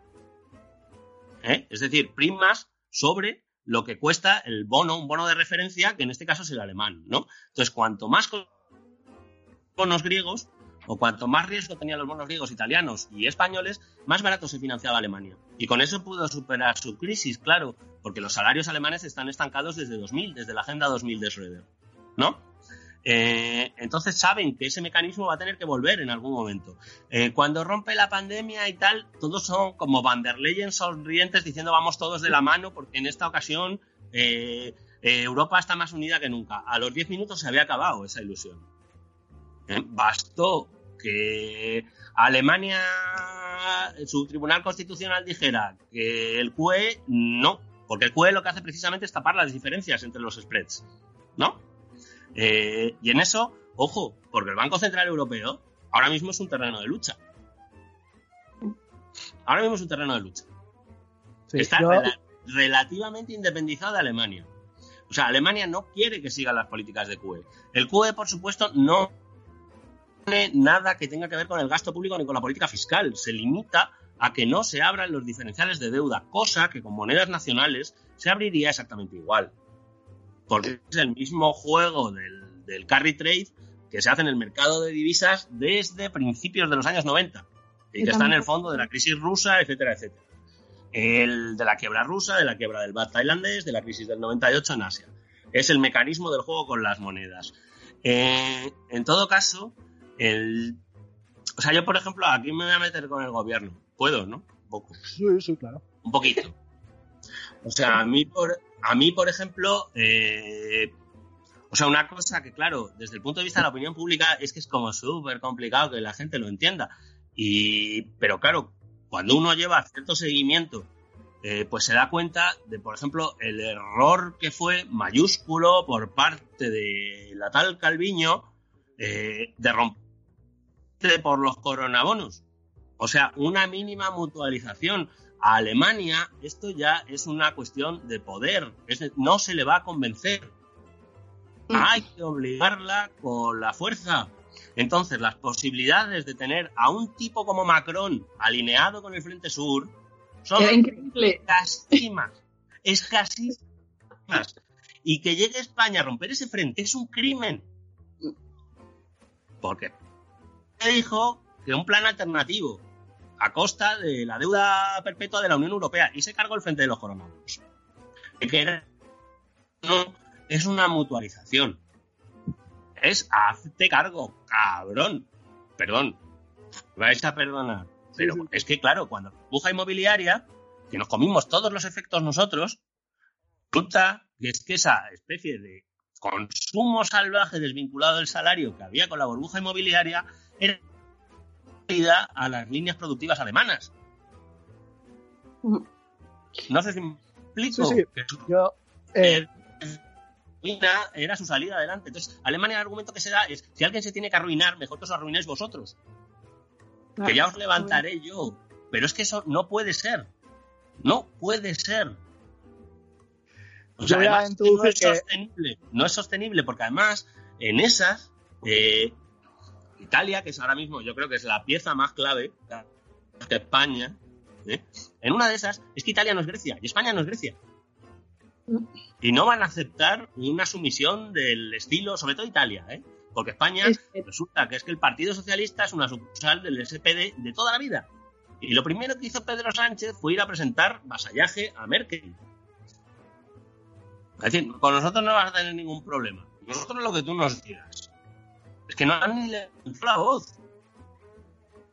Antes Raúl preguntabas cuál era cuál era la solución. Yo creo que, está súper nada con esto que comenta Isidro. Para mí la solución es que los países europeos tengan memoria y desde luego Italia es muy grave en este momento. Pues estoy, en realidad es el primer punto de, encuentro total y absoluto que tenemos. Eh, bueno, a lo mejor sin ser tan crítica, porque sí que estoy de acuerdo contigo en que la opción de los coronavirus que, que apoyaban los países del sur entre los cuales pues España, eh, al principio, digamos, eh, era la solución la más, la más viable, ¿no? Títulos de deuda común europea, pues algo parecido a los bonos del tesoro que emite el Estado para financiarse. Eh, y creo que efectivamente fue un error retirarse. Además, pues cuando los países que apoyaban eran nueve países grandes. O sea, para mí esta es el, la decepción que, decía antes que tengo con la situación europea actual. Es que no puedo entender que hay una medida que apoyan países como España, Francia, Italia, Bélgica, Portugal, Irlanda, Grecia, Luxemburgo. No, no me cuesta muchísimo seguir mm, aguantando, podríamos decir, que lleguen Holanda y Alemania y digan que no hay consenso en los coronabonos, en los coronabonos y que por tanto eh, propuesta descartada. Mm, bueno, sobre el Fondo de Recuperación, Reconstrucción Europeo, nunca, nunca sé cómo llamarlo, pues creo que ahora las cartas están sobre la mesa y que es evidente que, pues que sabemos, sabíamos todos que la primera cumbre iba a acabar sin consenso, pues porque las presiones estaban siendo muy fuertes, que veremos si hay consenso en julio, que esperemos que como mucho en otoño y que si no lo hay, yo creo que se dirá una nueva crisis sobre, sobre para qué sirve realmente la Unión Europea y que además tendrá un trasfondo de lucha ideológica muy fuerte pues, por todo lo que está atravesando ahora mismo el continente y que, también son, batallas ideológicas que se ven fuera, como antes ha hablado, por ejemplo, Isidro, del caso de Estados Unidos. Creo que este, esta decisión será un punto de inflexión. O hay soluciones a esta crisis o los países europeos, espero, no olvidarán. Em, sobre el contraste más, más eh, puro entre la gestión de la crisis del 2008 y la actual había hecho una lista, mm, si os soy sincera, de, cómo se había gestionado ¿no? la crisis en el 2008. Un poco, pues, y esto es lo que me ha llevado al gran cabreo, ¿no? Pues todo el tema de la recapitalización directa de la banca, el pacto del euro, el MED, bueno, pues cosas que, que me hacían pensar que algo mejor estamos. Pero es que, desgraciadamente, a pesar de, que escuchemos eh, declaraciones de Jerry Rice, portavoz del Fondo Monetario Internacional, diciendo que si el ingreso mínimo vital es una medida estupenda o que el FMI está pidiendo ahora gastar, pues creo que, que todo va a depender de cómo se negocie en los próximos meses y ya os digo que, que no soy muy, muy optimista. Mm, esto es un poco todo. No sé, no sé si queremos seguir en el debate. Yo entraría en muchísimas más cosas, ¿no? No, lo, lo que, lo que podemos hacer es, es que ahora, ahora os vamos a, a, pasar para que firméis la renuncia a vuestras vacaciones y en julio, cuando, cuando en mitad de la cumbre, mi, mi, mi, propuesta es hacer un, un Twitch con la cumbre europea. Es decir, que mientras esté celebrando la cumbre europea en julio, quedemos y abramos un Twitch para comentarla en directo. ¡Gol de Holanda! Claro, un, un, un poco, un, un, poco en esta línea, que nos permita, porque es que si no se nos va a hacer, se nos va a hacer corto siempre se nos va a hacer solo, solo, solo, un pequeñísimo apunte. No, claro, claro. Solo un pequeñísimo, pequeñísimo, pequeñísimo. Eh, solo una cosa, o sea, los niveles de inestabilidad del sistema general son altísimos ahora mismo. Posiblemente si hacemos otra charla de estas dentro de dos meses, vamos a tener un panorama completamente distinto que ahora mismo no podemos prever. O sea, estamos posiblemente en la mayor, lo que pasa es que tiene la historia esta de la pandemia y de la reclusión y de tal como regulador de los tiempos de la crisis. Pero en el medio plazo nos podemos encontrar con un panorama que no es el de hoy en absoluto. ¿eh? Y, y yo creo que esto no va a ser una cuestión de gobiernos, que yo creo que van a caer todos, todos, en el medio plazo.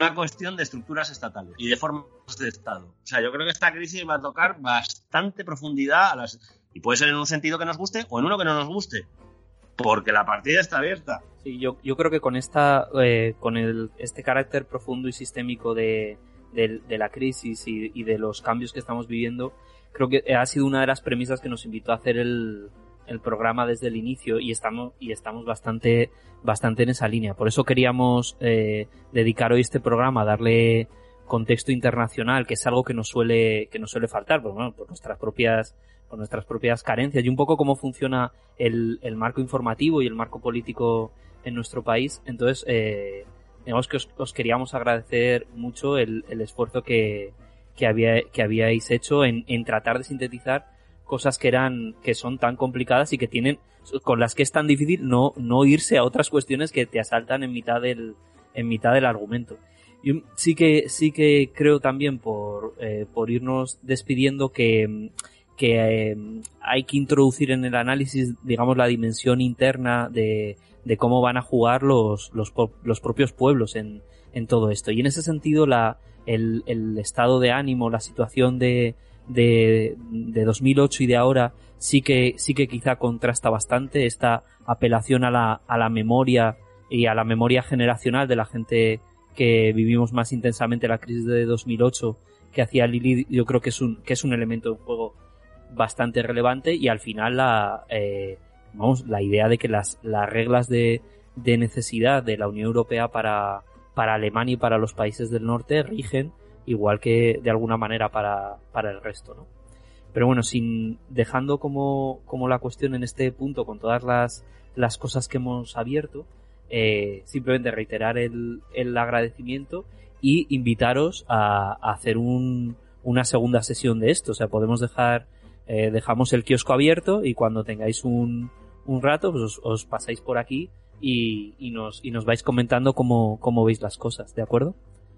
Por cierto, Pues vale.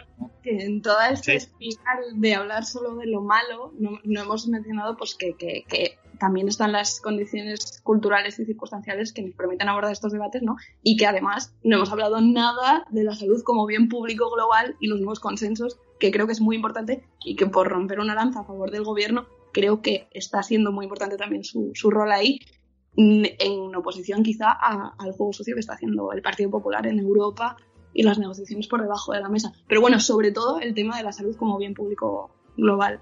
Pero bueno, ya, paro. Bueno, yo, pues eso, que muchas gracias.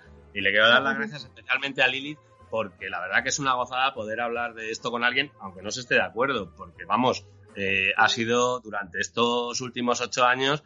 Ha habido un momento en el que se ha dejado hablar de Europa, se ha dejado hablar del resto del mundo, solo hemos hablado de nosotros mismos, eso es un desastre.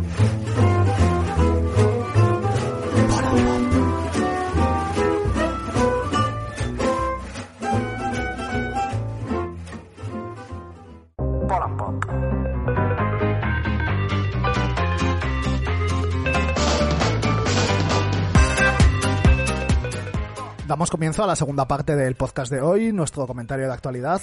David, ¿qué noticias nos traes esta semana? de de este chorreo que hemos tenido de, análisis en el plano internacional, eh, yo quería volver al, al ámbito nacional, eh, cogiendo, recogiendo el hilo de algo que hemos estado analizando de una manera u otra desde, desde los primeros programas que hicimos, que es esta cuestión que nos interesa tanto del ambiente político en el que vivimos. Y subrayar, además hay como distintas noticias que apoyan muy bien esta idea, el, el cambio de ambiente o el giro eh, repentino de final de temporada que lejos de dejarlo todo arriba, eh, lo deja todo bastante de manera bastante plácida, que es como una, una situación de, mm, de relativo consenso o de relativa tranquilidad política eh, justo en este momento en el que se cierra la, la crisis sanitaria y se empiezan a notar las consecuencias de la, de la crisis social. Y esto eh, abre un poco una cuestión que, que aquí nos interesa y no sé cómo, cómo la verás tú también, acerca de estas, de estas relaciones tan paradójicas que, que existen entre el, el ambiente político y la realidad social, ¿no?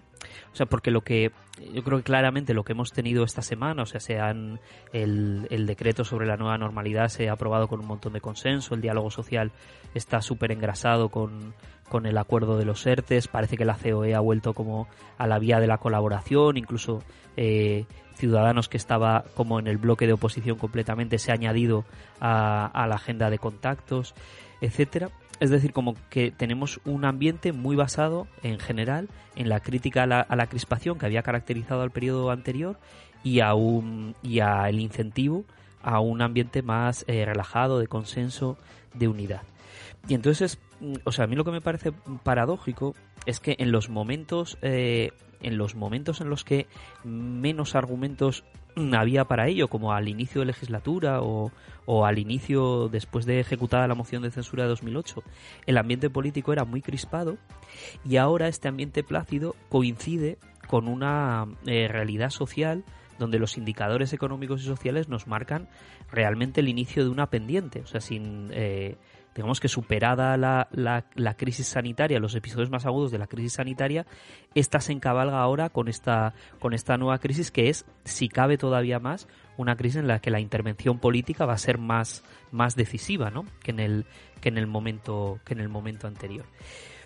Y claro, esto o sea, este, este ambiente de, de relativa unidad o de un, una especie de nuevo sentido eh, común acerca de la, del momento en el que estamos, en contraste eh, con una realidad social cada vez eh, más, más tensa, necesariamente cada vez más tensa, por mucho que venga el verano de por medio, por mucho que, que, se esté trabajando, dando jabón a este ambiente, es mm, así a, priori es como algo eh, que, tendríamos que, pensar. O sea, es algo que da la sensación que tiene una naturaleza bastante ambivalente, porque de un lado eh, esto puede ser un momento, este tipo de momentos en los que se pueden desplazar los contornos de las divisiones, eh, de las divisiones que estructuran un poco nuestro ámbito político, es decir, como la división entre lo que es materia de la economía y lo que es materia eh, política que se puede intervenir, em, se podría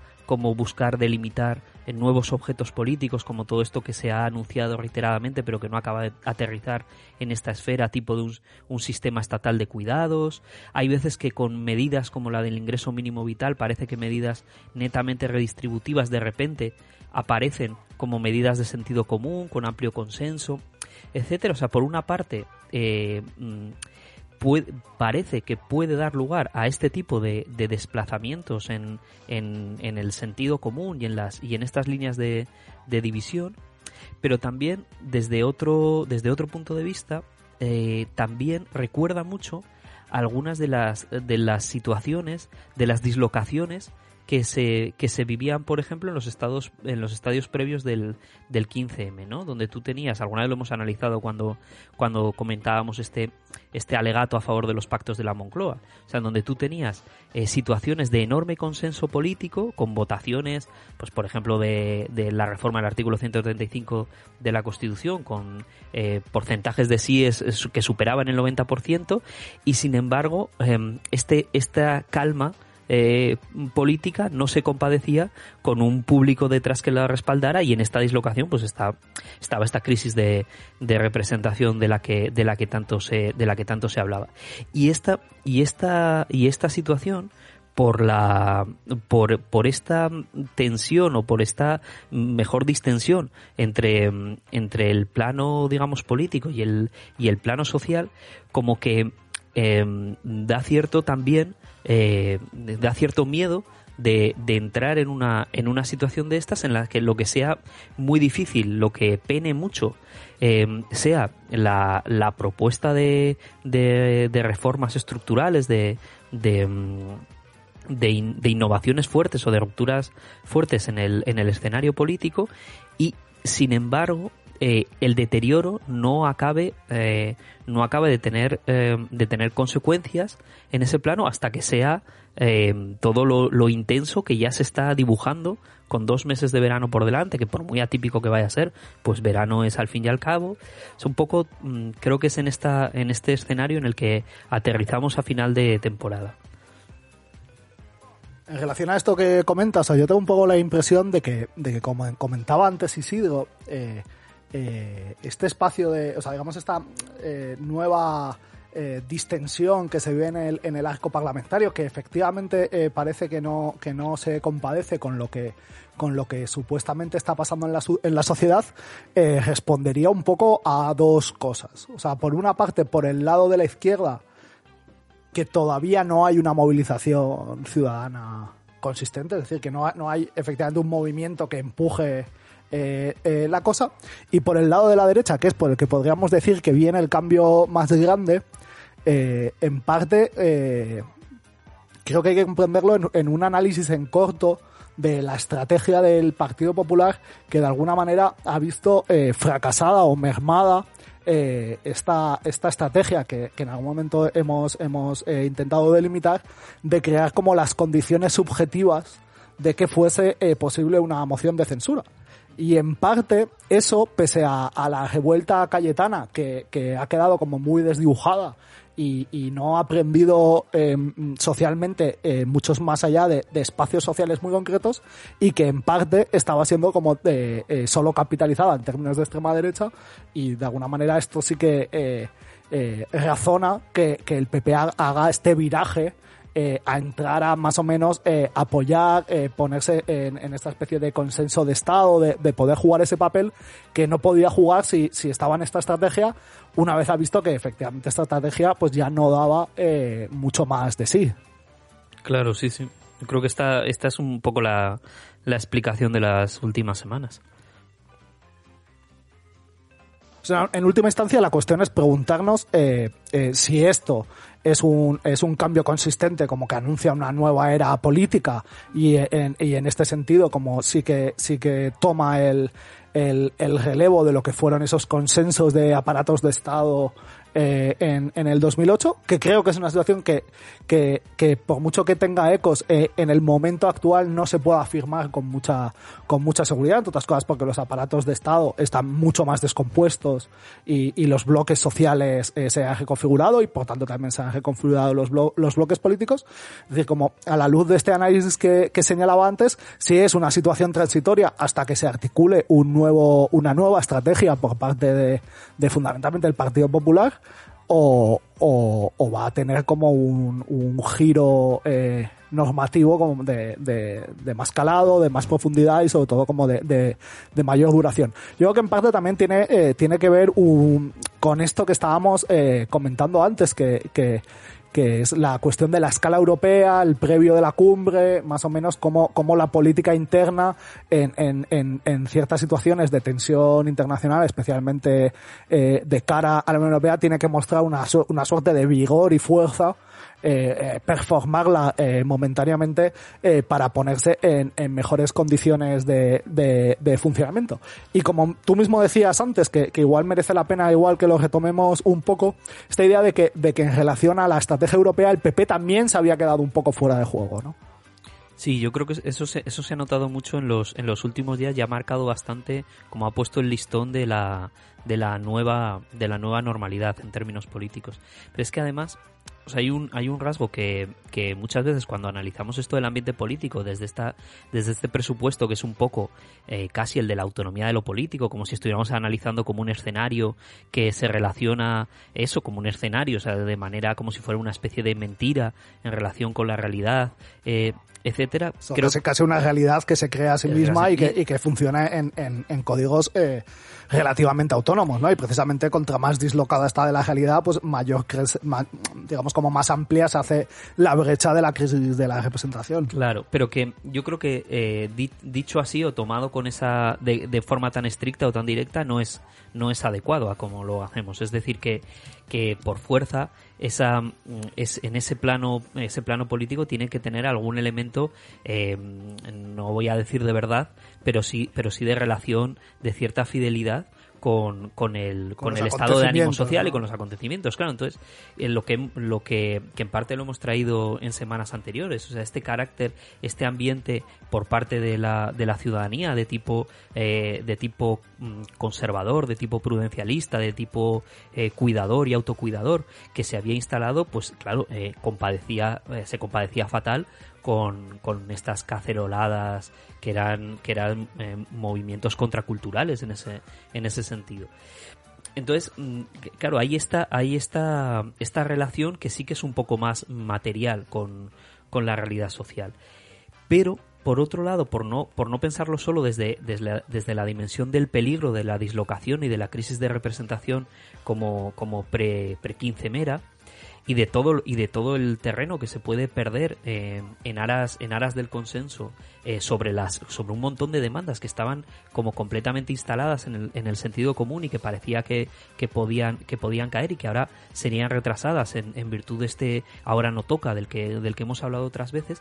También es verdad que eh, por ejemplo se da en la, en la circunstancia anterior de la, de la confrontación o de esta bipolaridad, eh, los escenarios o los bloques estaban muy estrictamente delimitados. Que esto es, mm, es algo que, que, que, yo sé que a ti te, te preocupa. O sea, la, la, esta, ten, esta tensión entre bloques izquierda-derecha eh, que le daba a algunos de los, pues a los, a los extremos de la derecha como un papel de mucho, también de mucho liderazgo y al bloque de izquierdas básicamente eh, le daba, el sentido era la simple contención de la, de la extrema derecha, con lo cual pues era una posición defensiva y no se movía, eh, no, se, no pasaba aire, digamos, entre, entre un bloque y otro.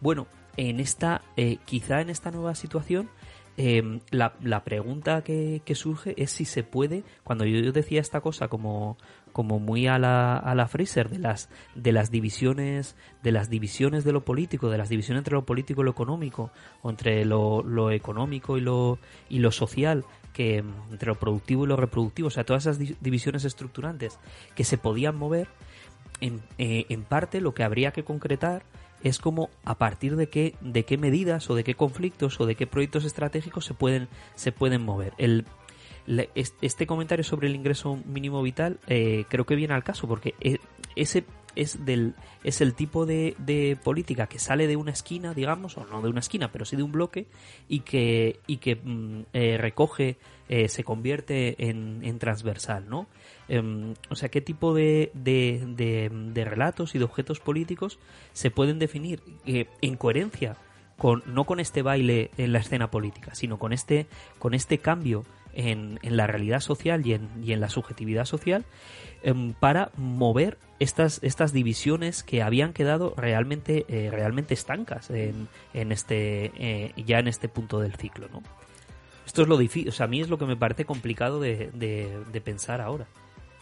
Por añadir una cierta capa de complejidad, o sea, como en, en el otro, digamos, como en el límite opuesto de esta misma realidad, como eh, por insistir un poco en una cosa que ya había comentado, es esta idea de que en, en, ausencia de, de, digamos, como de, una organización ciudadana, eh, digamos, de, un movimiento ciudadano organizado y, y con capacidad de agencia, eh, el consenso como, eh, como valor por sí mismo, deslindado de, de otras, de otras valoraciones y entidades que que es un efecto eh, muchas veces del propio mecanismo democrático, o sea, poner, el, valor, el, consenso como como un valor autónomo, en realidad puede funcionar como, como yo creo que, que señalas eh, de alguna manera como, como, como política de contención, como, como, como política de, de, de sostenimiento del status quo y de contención de, de todos los cambios estructurales eh, más o menos eh, arriesgados, pero por otra parte necesarios que, que, la propia coyuntura pone, pone encima de la mesa. ¿no? Mm. Entonces que, que, que, la situación tiene esta ambivalencia, que por una parte como la PAX eh, parece que, que abre, abre eh, los, los, bloques monolíticos y, da lugar a otras, a otras eh, configuraciones, etcétera, etcétera, pero, pero eh, articulado como un valor por sí mismo, básicamente funciona como, como, como una especie, o sea, se sacrifican, de, se sacrifican demasiadas cosas al valor y, y, la única cosa que pueden romper esta dinámica es precisamente la presencia de, de una, de una fuerza social organizada que sea capaz como de, de empujar los consensos eh, más allá, eh, eh, o más allá o, o, todo lo que sea posible empujarlos, ¿no?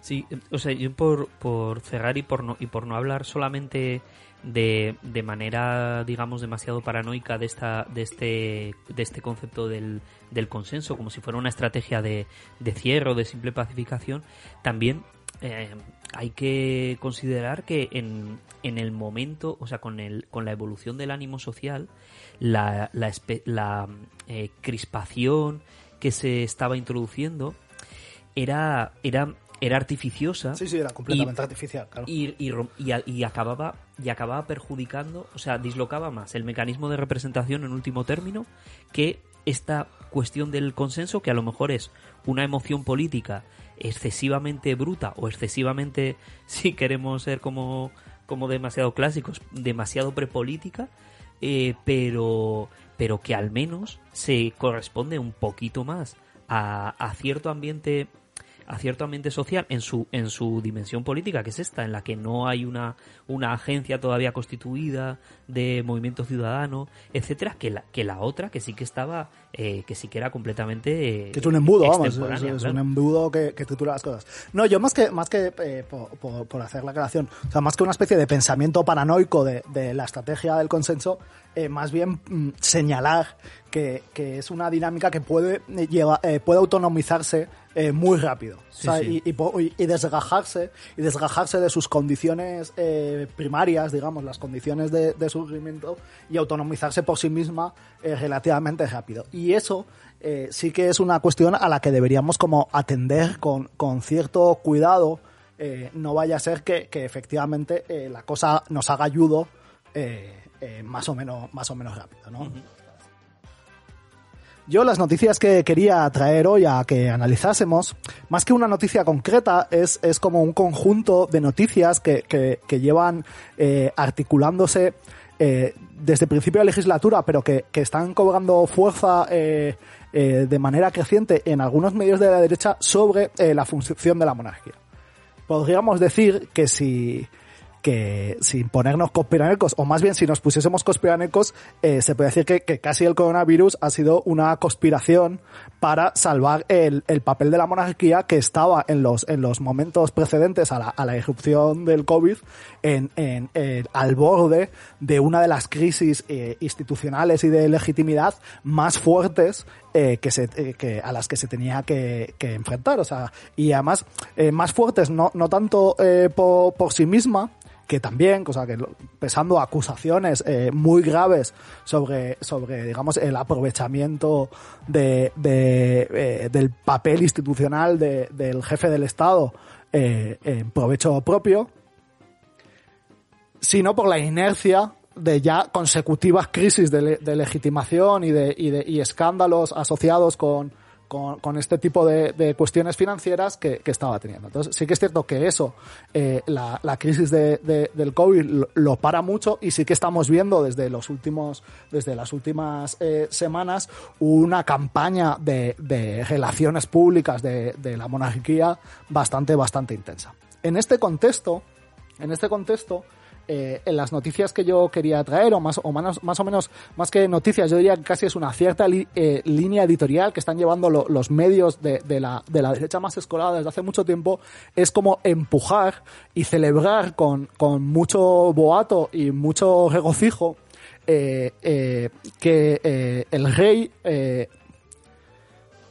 que el rey eh, ejerza eh, más la función presidencial o más o menos los restos de lo que en otras constituciones eh, serían los atributos del de, presidente dentro, dentro de, del Parlamento. En parte porque, porque yo vengo a entender que por aquí viene la imaginación de cierta derecha, está funcionando la imaginación de cierta derecha de lo que podría ser una política de contención del gobierno del gobierno PSOE Podemos en caso de que de que el gobierno eh, digamos como se pusiese demasiado demasiado eh, rojo, demasiado eh, bravo y, y impulsase eh, digamos, como reformas o, o impulsase políticas que, desestabilizasen mucho, eh, por una parte, el status quo y por otra parte, lo que viene a ser como los valores tradicionales de nuestra derecha eh, eh, eh canónica, ¿no? Entonces esta, idea de que, de que, de que el rey debería asumir cada, eh, un papel como más presente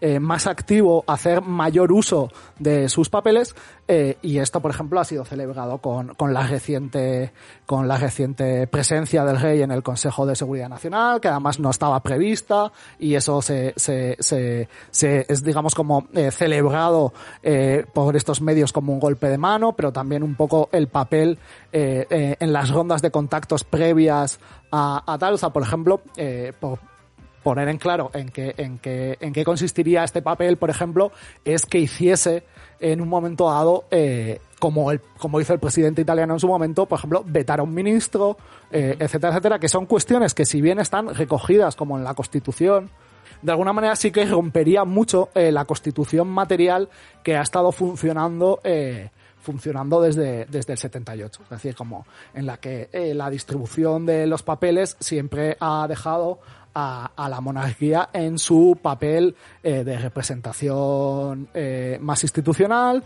de, de, representante de los intereses nacionales. La tensión a la que, que, a la que nos enfrentamos ahora mismo es precisamente que ni una cosa ni, ni la otra parece que, que, que, se acomodan, o sea, porque precisamente en ese papel de, de, representante de los intereses nacionales en el extranjero, digamos como ya no, ya no puede ser ensalzado como era ensalzado en un momento dado o, o digamos eh, funcionaba, eh, y este otro papel, eh, yo diría que, que, puede poner bastante en peligro eh, con, con, consensos eh, materiales como muy, muy, muy básicos y puede precipitar eh, no solo una crisis de la propia institución monárquica, sino una crisis del propio, del propio régimen del 78 en su constitución, vamos.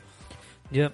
Sí, o sea, visto, visto así, sí que, sí que este nuevo, este nuevo papel de mayor intervención política se, no se adecuaría a la, a la función constitucional que, que en ese sentido es como más bien simbólica de refrendo de los de los digamos que los actos políticos sustantivos reales siempre vendrían por por, otros sitios y que sería una cuestión como de, la suya como de, de, de, refrendo de cierre pero siempre de carácter simbólico estrictamente formal no entonces este papel activo eh, en términos constitucionales es, sería sería excesivo. Es verdad que que mm, lo que se ha visto en estos momentos es que claro, esta, esta figura en la que eh, yo no he pensado demasiado, pero que, siempre mm, hace falta, o sea, que no puede ser, que cuando se dice que es simplemente simbólica, hay que entender que no puede ser simplemente simbólica en el sentido de superflua o decorativa, que tiene que ser eh, simbólica, pero con un peso, con un ascendiente sobre la, sobre la política de cierta relevancia, porque si no, si es una figura simplemente superflua, pues em, no, no cumple este papel. Y esto es algo que creo que, que si nos retrotraemos a los momentos de inicio de la crisis, eh, le ha lastrado a la, a la figura de, Felipe, porque mm, en el momento inicial de la crisis trató de intervenir eh, se le montó una cacerolada que, que, fue bastante intensa para el momento inicial en el que estaba todo y que la gente estaba relativamente relativamente calmada, pero se vio con bastante impertinencia como, hombre, pues ahora esto no, así no. Y, y a partir de ahí hubo bastante, yo diría, silencio institucional absoluto en la, en la, en la corona. También lo que se ve, lo que se percibe, que a mí me parece, si se echa la vista atrás, hace 10 años, la cantidad de noticias, ya no solo relativas al rey emérito, sino al rey, digamos, titular, el que está, el que está en el campo, eh, que están saliendo con cosas que evidentemente se sabían, pero que no se estaban aireando de la manera que se están aireando ahora, mm, como que da la sensación de una, de, una debilidad política que exige este, este papel, este papel que tú comentas, pero que es un papel también de mayor riesgo y de, y de mayor sobreactuación, que claro, ya te pone en esa, en ese filo en el que, bueno, pues dependiendo de cómo, de cómo sople el aire, te puedes quedar en fuera de juego, ¿no? Sí, eso es un poco la, la, la coyuntura es, es, crítica en este sentido de que, de que, de que obliga a moverse pero cualquier movimiento es, es relativamente peligroso. O sea, efectivamente, la crisis, la crisis un poco por la que pasa la, la institución monárquica obliga a, a, que, a que el rey eh, actual, eh, al que se ha denominado rey titular, que me ha gustado mucho, eh, digamos, como adopte una posición de mayor presencia política, precisamente en parte también por generar un tipo de legado eh, que lo diferencie de, del anterior, en este, en este sentido, eh, echando, digamos, como en, en, la onda larga de la vida de, de, de la monarquía borbónica. Eh, el papel de los de los secundarios, digamos de, de, los de los herederos de los restauradores de la monarquía siempre ha sido relativamente complicado y en general ha terminado mal o sea ha terminado con, con el fin de la monarquía eh, en parte porque, porque la coyuntura material eh, no, no, no da lo suficientemente juego como para que el rey eh, actual cumpliese el mismo papel que tenía el anterior. Eh, pero cualquier otro papel que pueda jugar, eh, básicamente tensiona uno de los elementos que, que, que por una parte aparecían como de mayor consenso dentro de la organización del régimen después del franquismo, pero, pero a costa de, de numerosas tensiones que es, es fácil reactivar con, con un cambio mínimo. Y, y encima, yo diría que, que un que esta dinámica a adoptar eh, un papel más activo, efectivamente, a, a ejercer funciones eh, presidenciales de, de, este tipo que señalábamos, de hecho podría a, alinear enfrente eh, en el arco parlamentario una mayoría, una, una alianza entre, entre sectores nacionalistas y de izquierda que, que sí que tendría un peso, un peso bastante, bastante fuerte eh, y que en parte haría saltar por los aires el resto de clivajes por los que estaba articulándose la situación.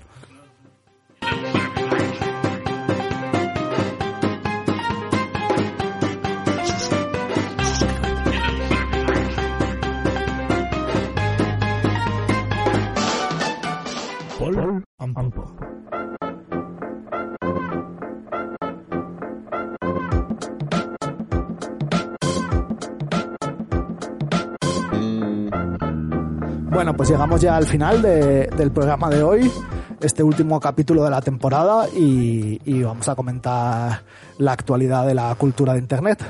No sé si tú tenías alguna cosa que te apeteciese comentar.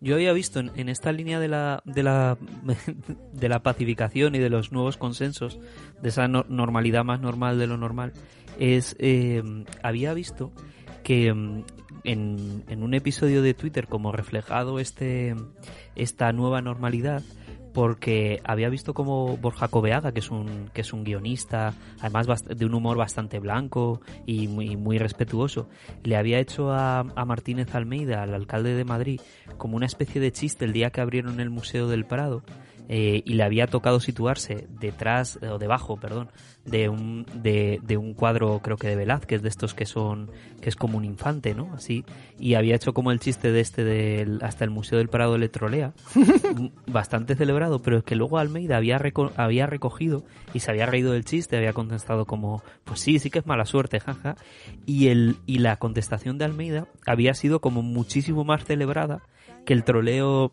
que el troleo inicial de, de Cobeaga y me parecía, como visto en esta semana, que era un ejemplo de, eh, eh, digamos, clickbait y atención, y atención mediática que no está estructurado sobre la idea eh, tan fea siempre del, del Zasca eh, y de toda esta de toda esta estructura de la atención sino que respondía más como a este a este concepto de, de buenismo bien ¿no? de, Sí. de como eh, hacer las cosas así eh, con buenismo bien funcionaban funcionaban eh, mediáticamente también. Y me, había hecho gracia por contraste con las con las semanas anteriores de, de crispación. También creo que el, el movimiento K-pop que al que hicimos atención la semana pasada había avanzado posiciones no no sé si tú quieres comentar. Lo que básicamente lo que pasaba es que eh, el, el fenómeno era que que Trump había, había iniciado su campaña con un mitin en Tulsa Ah, que, que tenía, tenía toda esta rememoración de los eh, de las de las rachías raciales en, en, en Tulsa en los años 20 eh, que, que, apare- que aparecen por cierto en esta En en esta edición ¿no? de HBO de Watchmen que, que yo creo que está que está muy bien aparte de no en exactamente en esta clave pero pero que es un que es una ficción eh, súper interesante para ver desde hoy porque anti- además es previa a, a esta última explosión de, de Black Lives Matter no Eh, y el, y el, movi- el movimiento K-pop, la, la, la estrategia que había, que había decidido era eh, mm, pedir a saco, inscribirse a saco en el evento, levantar el hype de que, de que el evento lo iba, lo iba a petar, que ya, claro, el, el propio evento estaba en discusión en este, en este momento de pandemia, etcétera, y levantar el hype de que lo iba a petar, em, pillando entradas a saco, llenándolo desde el minuto cero como si eso fuera el, el último concierto de Beyoncé, y luego eh, desapareciendo, o sea, luego desapareciendo y dejando como el recinto eh, parcialmente muy, vacío, muy ¿no? vacío, Sí, ¿no? claro, muy vacío. Un poco el chiste este de y si no va nadie, ¿no? Claro, entonces sí que, que, re- que rememoraba como la, la cuestión de la, de la representación y del público que necesita siempre.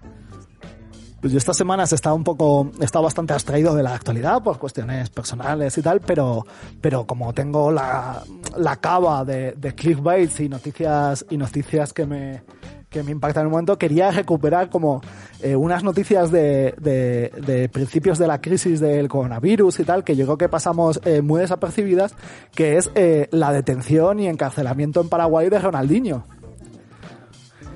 Por entrar, Ronaldinho y su hermano, digamos, entran a Paraguay con unos pasaportes falsos en una historia un poco, un poco turbia y, y esto termina con eh, Ronaldinho en la cárcel, bueno, y todo, claro, eh, ahí el, el festival de, el festival de titulares es, es maravilloso, o sea, es como so- solo hay titulares de Ronaldinho, eh, su último partido con un asesino, un sicario y un no sé qué, pero eh, a mí el que, el que más me gusta es la línea que tomó la defensa explícitamente, que era decir que él no sabía nada, que es tonto. O sea, literalmente las declaraciones del abogado para disculpar a Ronaldinho fue en sede judicial señalar que, pues que básicamente es tonto. Es tonto. No tiene maldad el muchacho, no, no, no conoce, no, pero claro, pues no conoce ni el bien ni el mal, o sea, desconoce, desconoce com- completamente. Y esto eh, me hacía bastante, bastante gracia porque es esta, esta cuestión que hemos, bueno, esta cuestión que hemos hablado eh, muchas veces acerca de precisamente cuáles son las aptitudes de un deportista de élite.